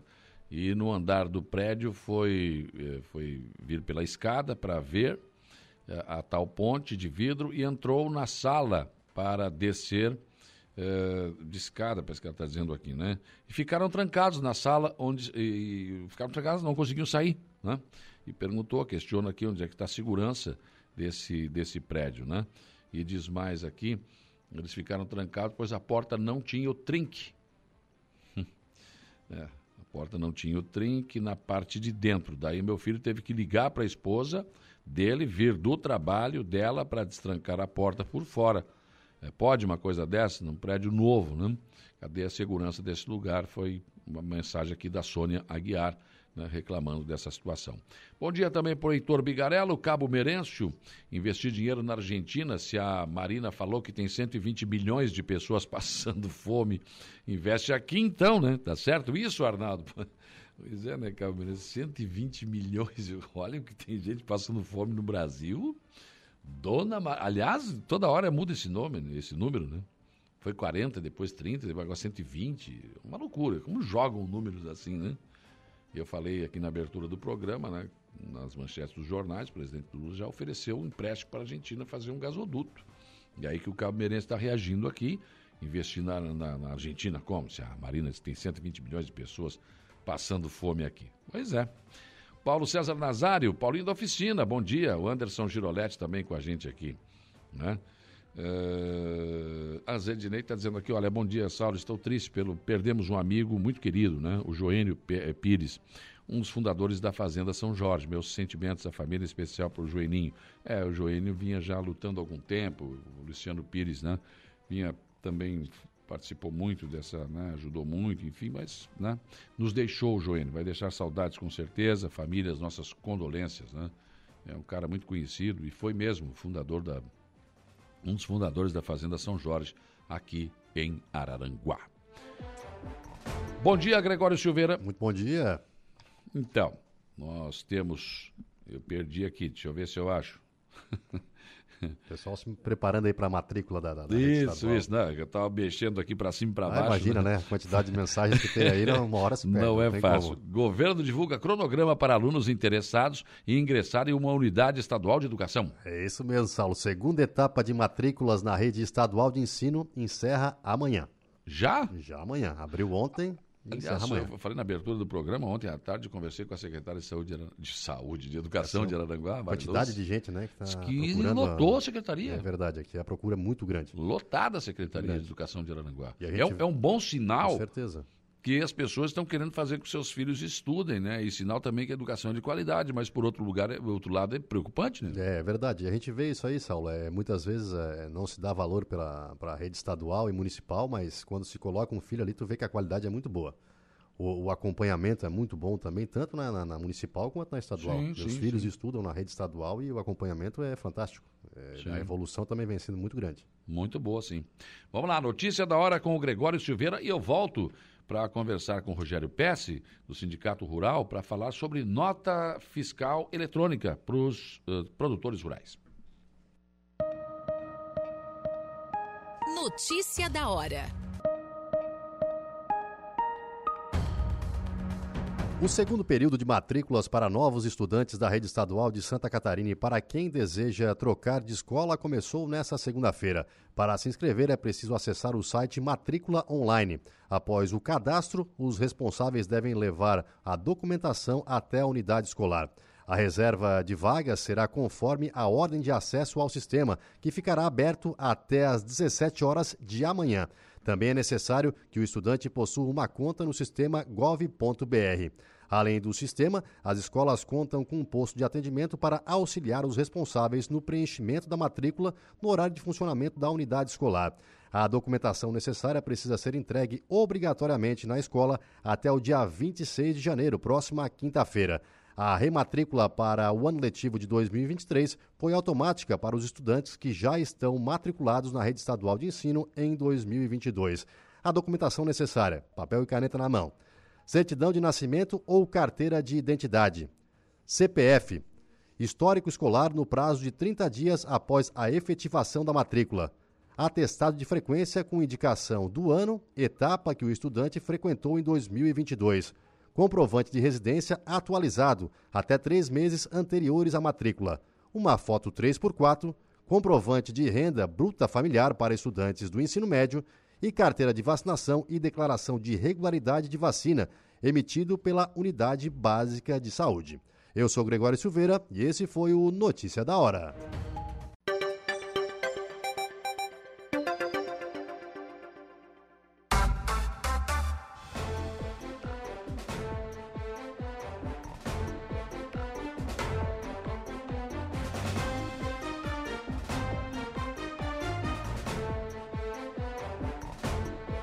9 horas e 16 minutos, 9 e 16. Temperatura agora em 26 graus aqui na região. Sol brilhando lá fora, céu azul de brigadeiro. Todo mundo está falando aqui que é, o mar está uma lagoa hoje. Eu não fui na beira da praia, ainda não deu tempo, mas parece que está uma lagoa hoje. Bom dia para o meu amigo João Armindo Pereira, o Cervejinha, está lá em Jacinto Machado nos acompanhando aí. Muito bom. Abraço, meu amigo Cervejinha. Faz um tempo já que ele está lá em Jacinto Machado. Vamos falar de agricultura? Está aqui comigo o Rogério Pesce, do Sindicato Rural de Araranguá, para conversar um pouco com os nossos agricultores, né? E um assunto, né, que eh, eu não sei como é que estão os nossos agricultores aqui, mas uh, o pessoal já está indo mais para o lado da tecnologia, né? A tecnologia chegou no campo, né? E uh, você vai falar aqui um pouco sobre nota fiscal. Bom dia. Bom dia, Saulo. Bom dia aos ouvintes da rádio, né? E Bom dia especial para todos os produtores rurais da região. Nota fiscal eletrônica, claro, né? Eletrônica. Esse aqui é o bloco atual? Esse é o, é o bloco físico, é. Físico. Que já tem mais de 30, 40 anos aí. Deixa eu ver aqui, cara. Olha aqui, Prefeitura Municipal de Araranguá, daí aqui são as notas. É. Mas como é que funciona esse aqui? Aí tu tem um bloco e quando termina tem que ir lá pegar outro? Isso, você faz um cadastro lá junto a a, hum. ao setor de arrecadação lá da, de blocos de produtores da prefeitura, né? Hum. É, comprovando o terreno sim, que você sim. planta e tal, você recebe esse bloco. Uhum. E recebendo esse bloco, você fica responsável por ele, né, Saulo? Você faz, emite a nota e precisa levar daí uma contra tá no nota. teu CPF, né? Isso, no teu CPF. Ah. E está registrado lá na, na Receita da, da uhum. do Estado, né? O teu, a tua inscrição estadual. Sim, claro. Então, assim, você é responsável pela nota que você vai emitir. Tem que pagar o imposto, enfim, né? É, é o, o fundo rural, né? Na é. verdade, a nota a gente não, não, não paga o imposto, quem paga é o comprador, o né? comprador, sim. É o engenho, na verdade, uhum. né? A indústria.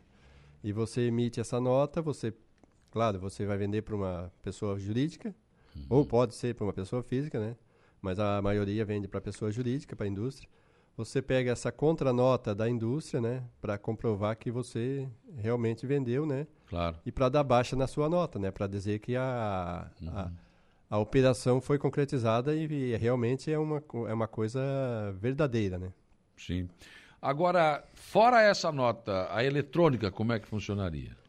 Olha, a eletrônica, na verdade, né, Saulo? É, o pessoal tem muito medo disso. Muito Esquece medo. do tem papel, muito... não tem mais. Esquece do papel, né? Você Primeiro, esse bloco você usa também, né? Hum. Para comprovar a sua atividade Sim. rural para se aposentar, para é, ter auxílio importante. doença, auxílio maternidade. Isso aqui é um documento que vale, né, para comprovação, Sim. junto ao INSS.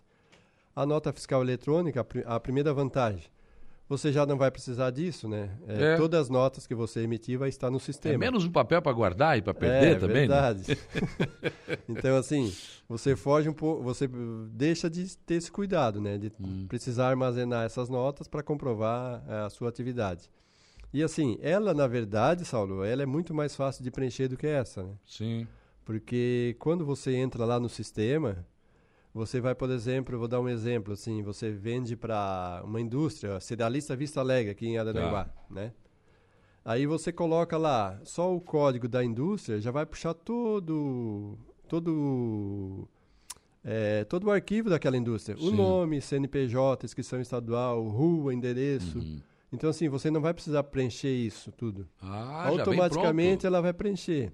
Então, assim, se eu vendo, por exemplo, a Cerealista Vista Alegre, vendo para Copersuca, quando você clica lá a primeira letrinha, já hum. aparece do lado quais são a, as opções que você tem, Mas né? isso do no histórico... site da prefeitura? Não, não, do no, Estado. no sistema do Estado. No sistema do é, Estado. A nota fiscal eletrônica. Que legal, cara. Mas aí facilita bastante a vida, né? Isso, então assim, para o pessoal que está assim um pouco receoso, né, que ah, eu não vou saber preencher e tal, é, eu, eu, no meu modo, é, fica bem mais fácil de você uhum. preencher, porque assim, você tendo os cadastros lá dos, das indústrias que você já vende, automaticamente você botando o CNPJ, bota é. só o CNPJ, já puxa todo o nome. Já vem tudo ali. Endereço tal, onde só é que vai fica. preencher o que foi, o que vai vender. É, daí você vai preencher a quantidade, você coloca lá arroz, é. já vai aparecer o código do arroz, né, já vai aparecer o preço.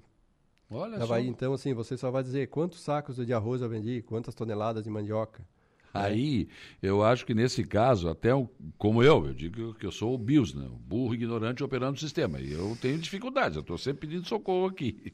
Não é só tu, né? Para todo mundo. Mas nesse caso aí, eu acho que, puxa vida, acho que até eu consigo. Não, assim, é bem simples, né? O mais difícil, na verdade, assim, Saulo, e a gente fica é, receoso, né? Assim, a gente, eu digo assim, como organização que representa os agricultores. Claro eu falo aqui até em nome da FAESC, Federação da Agricultura do Estado de Santa Catarina, que também está né, com esse temor de que a internet né, seja o, o principal gargalo disso tudo. Né? Hum. Então o produtor não vai ter internet, ele vai precisar de uma internet boa, porque na hora de preencher precisar. a nota, de repente o caminhão está esperando a nota, ou ele está precisando dessa nota para despachar a carga. Uhum.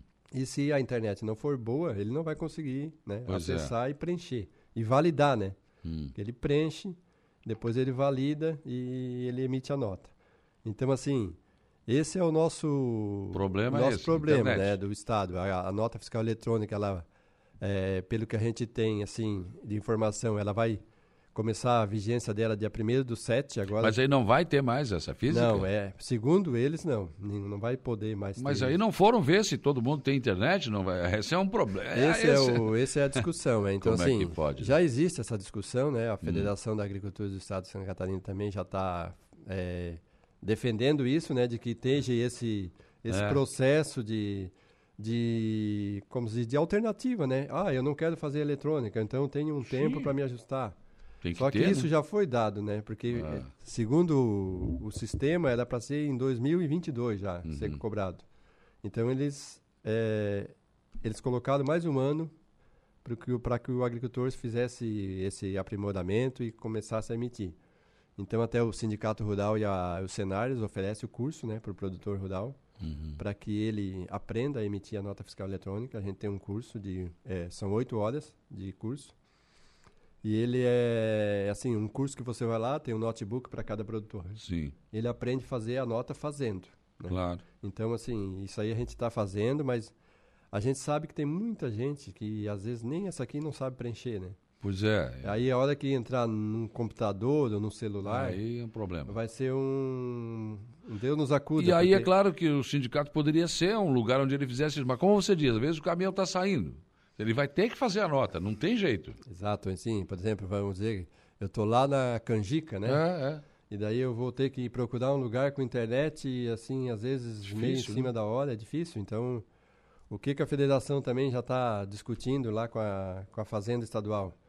Eles estão pensando em criar um, um aplicativo hum. onde o produtor com o celular, porque tu sabe que hoje celular todo a gente tem, fala né? em nota fiscal eletrônica, mas a, o principal o, a principal ferramenta vai ser o celular. Sim. Né? Não vai, o pessoal hoje usa bem pouco notebook, computador. É. Então assim, eles estão vendo lá um aplicativo onde o produtor, ele mesmo sem internet, ele com esse aplicativo, ele entra no aplicativo, preenche a nota e cria um QR Code. Hum. E esse QR Code, ele encaminha para o transporte dele lá do produto. Sim. E esse, a hora que ele abrir esse QR Code com, com a internet, aí gera a nota fiscal eletrônica. Hum. É mais ou menos isso. Eu, não estou bem por dentro, assim, mas é mais ou menos esse passo. É, tem que facilitar a vida, porque, claro, uma, uma realidade é o cidadão aqui na cidade. Quase todo mundo tem internet, nem todo mundo. sim. Tem gente que não tem ainda. Mas no agricultor, lá no fundão, é difícil, porque às vezes nem tem internet mesmo. Nem tem. E- Não tem sinal. Nem vezes- de celular, quando Nem de celular, internet. é, é. Então é, é uma coisa assim que o Estado tem que. A gente veja aí já uma posição do Estado dizendo que vai, né? O secretário novo aí, o. o agora me fugiu o nome dele. É, do Colato. MDB, Colato, Valdir Mas o Colato. Colato já falou que sinalizando que vão investir, que vão levar a internet para todos os é, mas lugares de então primeiro Catarina. deveriam levar a internet. Tá, todo, tá tudo certo? Bom, então agora vamos. Né? Sim, sim, tu tem que primeiro dar a, fer- alternativa. dar a né? ferramenta, né? ferramenta, é. Então a gente está preocupado com isso, mas assim, a gente está divulgando esse curso, né? Porque mesmo que não tenha internet, mesmo que seja prorrogado para o ano que vem, eu acho que é uma hora boa do produtor já começar a, Claro. a, a se ambientar, ambientalizar com esse sistema, né, tal? Porque Uhum. É, é. é, uma hora ou outra ele vai ter que fazer. Vai né? ser implantado, então não tem jeito. Se não for desse ano, que já tem a promessa de que a partir de julho já começa a, a, a, a vigência dessa nota fiscal eletrônica, Uhum. mas eu acho que o ano que vem ninguém vai escapar. E além do sindicato, que ele pode ir lá buscar informações, como é que faz, como é que deixa de fazer, mas geralmente o cara tem lá um filho, um neto, alguém que saiba fazer isso. né? Exatamente. Sempre na família tem alguém, né? É, eu sempre digo assim, o agricultor, por mais é, atrasado às vezes que ele seja, né? Assim, atrasado no bom sentido, É. que não gosta de tecnologia, eu também sou como você, assim, eu parece que o computador sabe que a gente Esse cara não a me gente não direito. manja, é igual o cavalo, ele, tu sobe em cima do cavalo, o cavalo não sabe que tu sabe andar, ele já Já é diferente. já toma conta de ti. É. Aí o computador também, parece que quando a gente não sabe mexer, parece que ele tem um sensorzinho que diz, não, eu vou É. trancar. eu vou até um travar." certo ponto, dali pra frente já fica complicado. Então, assim, eu também, também- nem quero saber. Eu também sou assim, eu, eu- se eu tiver uma pessoa que faça pra mim, eu já tô passando É, isso pro é. meu filho, né, que eles têm a cabeça mais fresca. Sim. Então, assim, o produtor vai ter um filho, vai ter uma esposa, de repente, vai ter um sobrinho. Uhum. Que, hoje, consiga em dia- hoje em dia, eu acho que é difícil o, o jovem que não manja de celular, né? Sim. Então, Ah, as crianças essa- hoje tá louco, Vai- já vai- nasce com o celular na mão, né? sabe mais do que todo mundo. vai ter essa pessoa assim na família para poder fazer isso, né? Claro que tem que ser, tem que ter uma responsabilidade, tem que ter uma, um acompanhamento, né? Porque tu vai botar ali de repente uma nota de 30 sacos de, de feijão, bota 300 e Já é depois problema, né? Deus nos acuda, né? O imposto de renda vai em cima de ti. Tem aquela história do prefeito, né? o- cara foi lá pedir um saco de cimento, ele, eu ordenei- ele não, tudo bem. O cara, "Ah, mas prefeito, o senhor, o senhor deu 102 sacos. Não, é um ou dois. então, tem que prestar É, atenção. né? é, um, um zerinho a mais às vezes aí, É, né? a gente pega um saco de feijão aí que vale 300 reais. Não pensou? né? Aí bota um zero a mais ali e aumenta um, dá uma Nossa. nota grande. Então, is- esses cuidados, né, que tem que ter, né? É, então, por isso que eu oriento, assim, o pessoal, o, Sindicato Rural tem esse curso, é totalmente Sim, sim. Pode É fazer. um dia só, né, Saulo? Começa às 8, termina às 5. Uhum. Aí, assim, são 10 é, alunos por curso. Então é bem tranquilo, o supervisor vem, acompanha, é, ensina. Eu já fiz esse curso até. É. Então, assim, é bem tranquilo, a pessoa não tem nenhum bicho de sete cabeças. Você vai aprendendo ali, é uma coisa bem... Bem é, tranquila. bem tranquila. E tem que se preparar, né? Porque o governo é assim, né?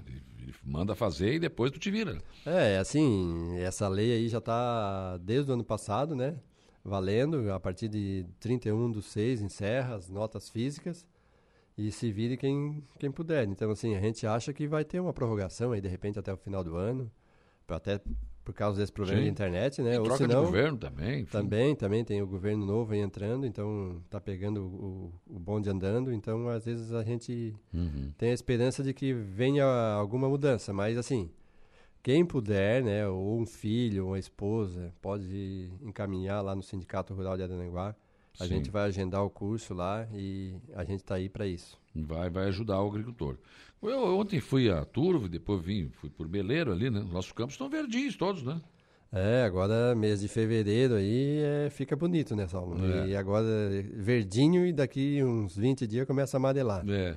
Então, assim, é uma região rica, né? A rica, gente rica. sempre fala que nós temos uma, re uma região privilegiada pela planície que existe, né? Uhum. Pela disponibilidade de água. Sim. Então, assim, a gente tem muita gente do oeste aí, de, da serra que vem para cá, fica encantado, né?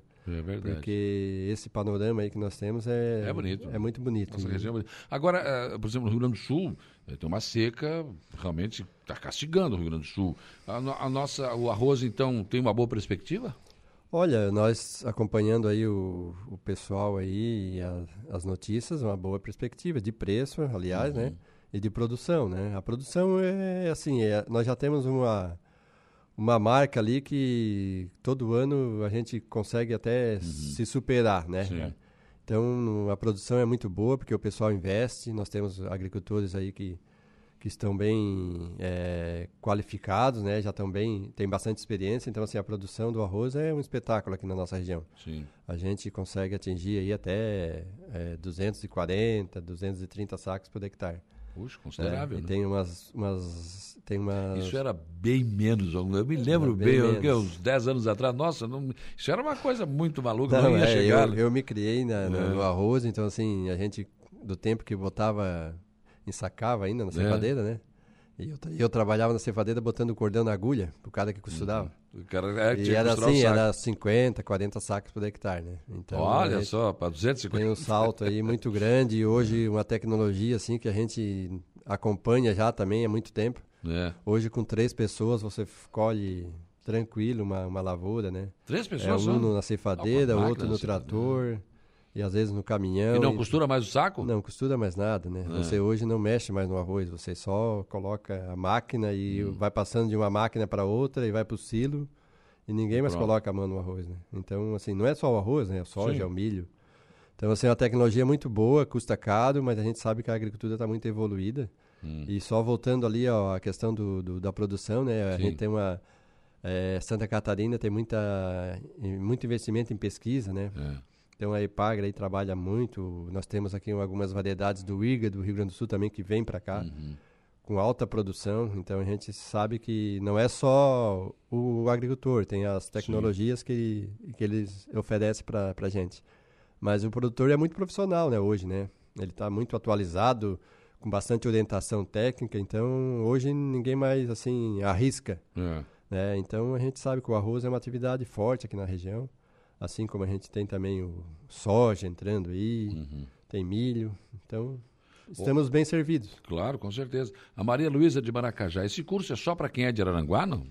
Não, boa pergunta, Maria Luísa. É, assim, o Sindicato Rural de Araranguá, ele atende é, Balneário Gaivota, Balneário Arroio do Silva, Maracajá e Passo de Torres. Uhum. É a uhum. nossa área de atuação. Então, Sim. esses produtores que pertencem a esse município podem vir aqui. Mas, assim, se você é do Meleiro ou é do Turv, que também tem outro sindicato lá, pode nada impede de você se inscrever e fazer aqui, né? Claro. Vai pela proximidade, pela, às vezes pela data, uhum. é para todos os produtores da região. A preferência é para esses. Então, Maracajá, Maria Luiz, está dentro? Sim, sim, está dentro. É só pode procurar fazer. aí o sindicato, né? O telefone para contato. A gente está voltando agora de, de recesso. Semana que vem já é 3524 5197. Uhum. A gente atende à tarde e também, né, tem o, o, celular ali, o meu, posso passar o meu celular aí. Sim. É 99666-8600. Pode entrar aí. O Luiz está dizendo o seguinte: bom dia, Saulo, abraço para você, para o Rogério Pérez. Ele está dizendo aqui que o Luiz Leme quer fazer o curso no sindicato. ah, um abraço aí ao Luiz Leme, né? O Luiz Leme, nosso parceiro aí sempre. Trabalhou também já com esse pessoal do arroz aí. Ele ele foi um dos pioneiros aí na terraplanagem, quando o pessoal começou o sistema de Provarses, é. né, que é o pré-germinado. Ah, como é que era antes? Não tinha, porque no Rio Grande do Sul não é assim como aqui, né? Não, é, agora é, mas assim, agora assim, é, Saulo, mas... antes eu vou te dar um exemplo. Vamos dizer que essa hoje as canchas de arroz são iguais a essa mesa, né? Você é. coloca água aqui, a água ela 10 centímetros aqui, 10 centímetros lá, é, é uma mesa. Uhum. Antes o terreno era é ondulado. Sim. Então se plantava de carreiro, e você para segurar a água, você fazia taipas de nível. Uhum. Você pegava o trator e fazia uma taipa, fazia um, um, bar, é, um, um murchão, né? É, é um murchão, para o pessoal entender bem. Uhum. Aí a água chegava ali e parava, não descia. E ela fazia umas pequenas galeriazinhas. Sim. E você ia fazendo taipa. Onde tinha o desnível, você fazia uma taipa para segurar a água. Uhum. Então, o que que o pré-germinar, o Provarsas veio? Ele veio e fez a, a terraplanagem, né? Nivelada. Ah. Então hoje você tem as canchas todas niveladas, né? É só botar água. Só botar água, as taipas já estão ali definitivamente, uhum. aquelas taipas antes. É, a gente vê aqueles enormes, né? Aquelas Isso. Coisas. Então assim, antigamente era taipas que você fazia todo ano em cima do arroz. Trabalheira, né? Você, é, e, e aumentava depois, o custo também. Aumentava o custo, perdia muita água, né? Porque vazava. Ela, tinha lugar que ficava água funda, tinha lugar que ficava água baixinha. E aí dava e. E onde era funda, o arroz dava maior, às vezes é. caía. Então tinha tudo isso. Hoje é, assim, tá tudo preparadinho, né? Você só tem que ter o trabalho de colocar água e é. preparar o terreno. E é bom o arrozinho, né? É, o arroz, eu digo, ah, é o prato é. mais social do Brasil, né? É. é. ele está em todas as mesas, é o alimento mais barato que existe. É, ainda é, né? Ainda é. As pessoas, ah, um saco do arroz está custando o quê? 20, 19? É, ah, mas uma cerveja está custando quanto? É, eu faço a comparação assim, pede uma pizza, né? Ah. E vai comer uma pizza. Você come uma pizza num... 3, 80 4, reais hoje. 80 reais. Em 3, 4 pessoas, vamos supor. Se for a la carte. É, né? claro você, que... pega, você pega 80 reais para comprar de arroz no mercado. Nossa, você compra, come arroz um tempão, né? Você compra, vamos supor aí, né, olha, 3, 15 quilos de arroz. É, então... 15 quilos de arroz dá por mês, uma família inteira. Né? Então, assim, Bom, dependendo do tamanho tem da família, que fala, mais, né? Tem gente que às vezes a gente veja na televisão, né? Ah, que o arroz, não sei o que, subiu, tá um preço louco e tal, tal. Assim, meu Deus do céu, o arroz pode dobrar o preço no mercado, hum. que ele ainda fica barato. Claro que a gente sabe que tem gente que tem dificuldade, claro, né? lógico. Mas assim, a grande maioria das pessoas é, podem comer arroz todo dia. E é, como diz o meu amigo lá, um quilo de carne você bota no fogo, ele fica 700 gramas. Diminui. O arroz, você bota um quilo, um quilo de, de, arroz numa panela. É, é duas, três dá, cumbuquinhas dá, daquela dá e dois, ele, Dá dois é, quilos de arroz. Ele fica grandão. É. é. a mesma coisa se comer um pão quentinho e tomar uma água. Ele dá uma estufada, estufada o arroz é, estufa. o arroz estufa, então ele... Além, ele enche a panela. Além de ser barato, ainda ele aumenta o volume, né? É, e os nossos produtores aí estão felizes, então, com essa... Sim, a gente vive um bom momento do arroz, né? Que Apesar bom. dos custos altos aí que tivemos causa dessa pandemia, né? A... Olhando para trás, cara, já passamos aqui alguns momentos que eu entrevistei agricultores aqui desesperados, né? endividados. Sim, sim, sim. A gente acompanhou né? isso também. Eu já é. faz mais de 25 anos aí que estou nesse é. meio aí. Na nessa... luta, né? E a gente acompanhou coisa aí que, olha, de fechar VR vergonha, e tal. Né? Nossa. E a gente sabe que, assim, é, é um dia depois do outro, né? É, Você é. tem que ter muita organização, por isso que o Sindicato Rural defende que a maior ferramenta que tem para o produtor rural é o conhecimento. Sim, com certeza. Porque ele com conhecimento, ele, ele é cauteloso, ele é seguro, ele sabe fazer conta. E tudo isso, queira ou não queira, faz a diferença. Né? Não adianta só você botar a semente na terra e ficar esperando é, para é, colher. É. Você tem que saber o custo, você tem que saber a hora, você tem que saber o momento de vender. Precificar o teu... Saber teu, se vai ser um ano bom, se não vai. Né? A é. gente tem que ter tudo isso, como diz, anotado. Anotado. Para que não esteja surpresa. Eu me lembro também que houve um tempo que o fumo era uma confusão, toda vez aquela classificação, e briga, e briga. E aí era fumo demais é. e fumageira de menos. Isso também melhorou, né? É, tu sabe que o fumo, o arroz também, assim, quando dá muita oferta, todo mundo que compra fica, é? né? Fica senta em cima do dinheiro e diz, não, eu é. vou comprar de quem eu quiser. Claro. E o fumo também acontecia isso, né? Muita produção. Uhum. Então as fumageiras começavam a classificar o fumo de, no, do, numa qualidade Pegava baixa. O melhor, né? e, e, era bom, mas eles não podiam comprar todos os bons, uhum. então começava a botar defeito. E a gente hoje já é outro momento. Hoje é, sempre foi contestada a, a, classificação. É, hoje assim, como tem poucos produtores de fumo e a produção também caiu muito, uhum. então a fumageira está tá valorizando, né? Ela trata você a Mas isso acho que o sindicato também foi importante, gente, vamos plantar sim, menos, porque sim, senão sim, sim. vai resolver é, isso. Na nunca. verdade, assim, Saulo, a própria economia ela vai peneirando, Sim, é. né? Porque o pessoal viu que o fumo não era bom e começaram uhum. a migrar para o leite, migrar para o maracujá. É. Então, assim, a Araranguá antigamente era só arroz e fumo. Sim. Né? Hoje a Araranguá é arroz, é fumo, é soja, é milho, é gado de leite, é gado de corte. Uhum. Nós estamos plantando até trigo agora no inverno aí. Olha. Então, assim, Trigo realmente no Paraná é, é famoso. É, e assim, a, a, agricultura de Aranguá, de uns anos para cá, ela se diversificou muito. Plantamos soja aqui também, não? Sim, sim. Soja, muito soja. E assim, ó, antigamente nem se falava no não, soja, né? Não, é. Então o pessoal Era arroz e fumo, Era arroz e fumo. E o frango, né? O, o é, pinto. É, é. Então hoje tem aí vaca de, de leite, tem é, maracujá também, que é um bom, bom momento. Né? O nosso maracujá da nossa região é um dos melhores do Brasil.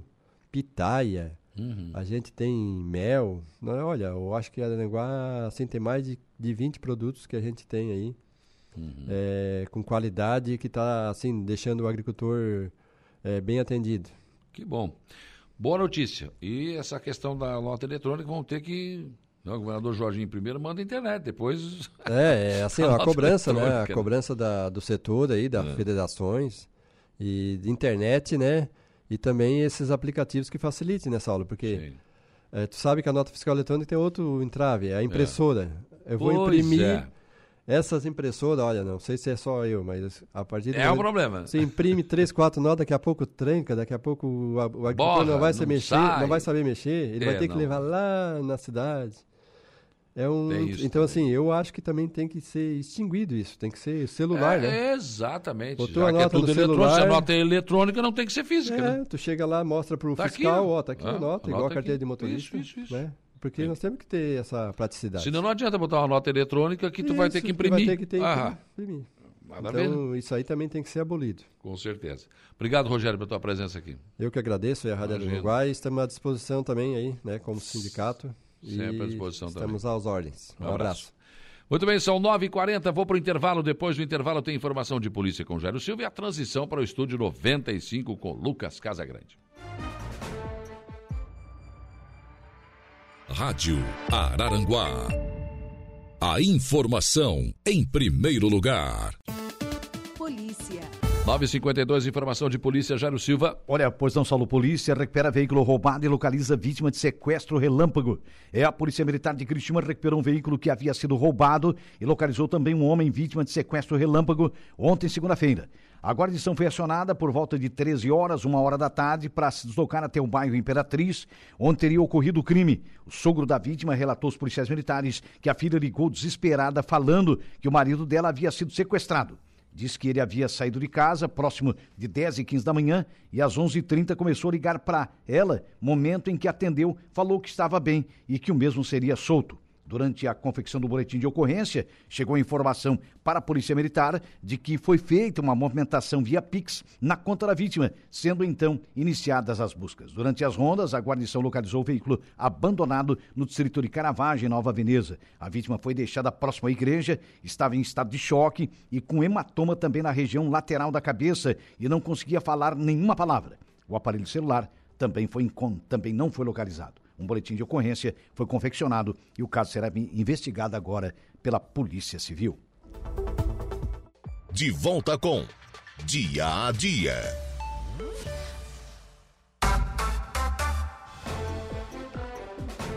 9 horas e 55 minutos. Bom dia, Lucas Casagrande. Bom dia, Saulo. Bom dia a todos os ouvintes da Rádio Araranguá. que temos para hoje no estúdio? Vou estar no programa de hoje, Saulo, com a farmacêutica Heloísa Ramos Carvalho Souza, da Farmácia São João, para falar sobre os produtos que a farmácia, que a própria farmácia produz. Né? O, também converso com o secretário de Obras de Aranguá, Cristiano Coral, sobre o início da segunda etapa da obra de revitalização do calçadão. Então está andando e me parece que são as últimas eh, unidades que estão fazendo aquela transmissão da, da energia, né, da, da parte alta para a parte subterrânea e também já iniciou essa parte ali entre o calçadão e a rodoviária, já iniciaram as obras nessa etapa também. E ainda converso com o Major Jorge Borges, que é o comandante da Companhia do Corpo de Bombeiros aqui de Araranguá, sobre a inauguração do novo posto central lá no Morro dos Conventos e também sobre o projeto Golfinhos, que será realizado agora em Balneário Arroio do Silva e no Morro dos Conventos. Muito bem, eu volto às 14 horas do Atualidades e depois 18h30 na conversa do dia. Bom trabalho, abraço. Dando sequência então à programação aqui da Rádio Araranguá, nós vamos agora ao Notícia da Hora. Gregório Silveira, qual será o seu destaque? A Receita Federal abre consulta a lote residual de restituição do imposto de renda pessoa física. A seguir tem mais informações no Notícia da Hora. Notícia da Hora. Cerca de 136 mil contribuintes que haviam caído na malha fina e acertaram as contas com o fisco receberão 368 milhões de reais. A Receita Federal abriu agora há pouco a consulta ao lote residual do Imposto de Renda Pessoa Física. A consulta pode ser feita na página da Receita Federal na internet. Basta o contribuinte clicar no Meu Imposto de Renda e em seguida no botão Consultar a Restituição. Também é possível fazer a consulta no aplicativo da Receita Federal para tablets e smartphones. O pagamento será feito no dia 31 de janeiro na conta informada na declaração de imposto de renda. Caso o contribuinte não esteja na lista, deverá entrar no Centro Virtual de Atendimento ao Contribuinte, o ECAC, e tirar o extrato da declaração. Se verificar uma pendência, pode enviar uma declaração retificadora e esperar os próximos lotes da malha fina. Eu sou Gregório Silveira e esse foi o Notícia da Hora.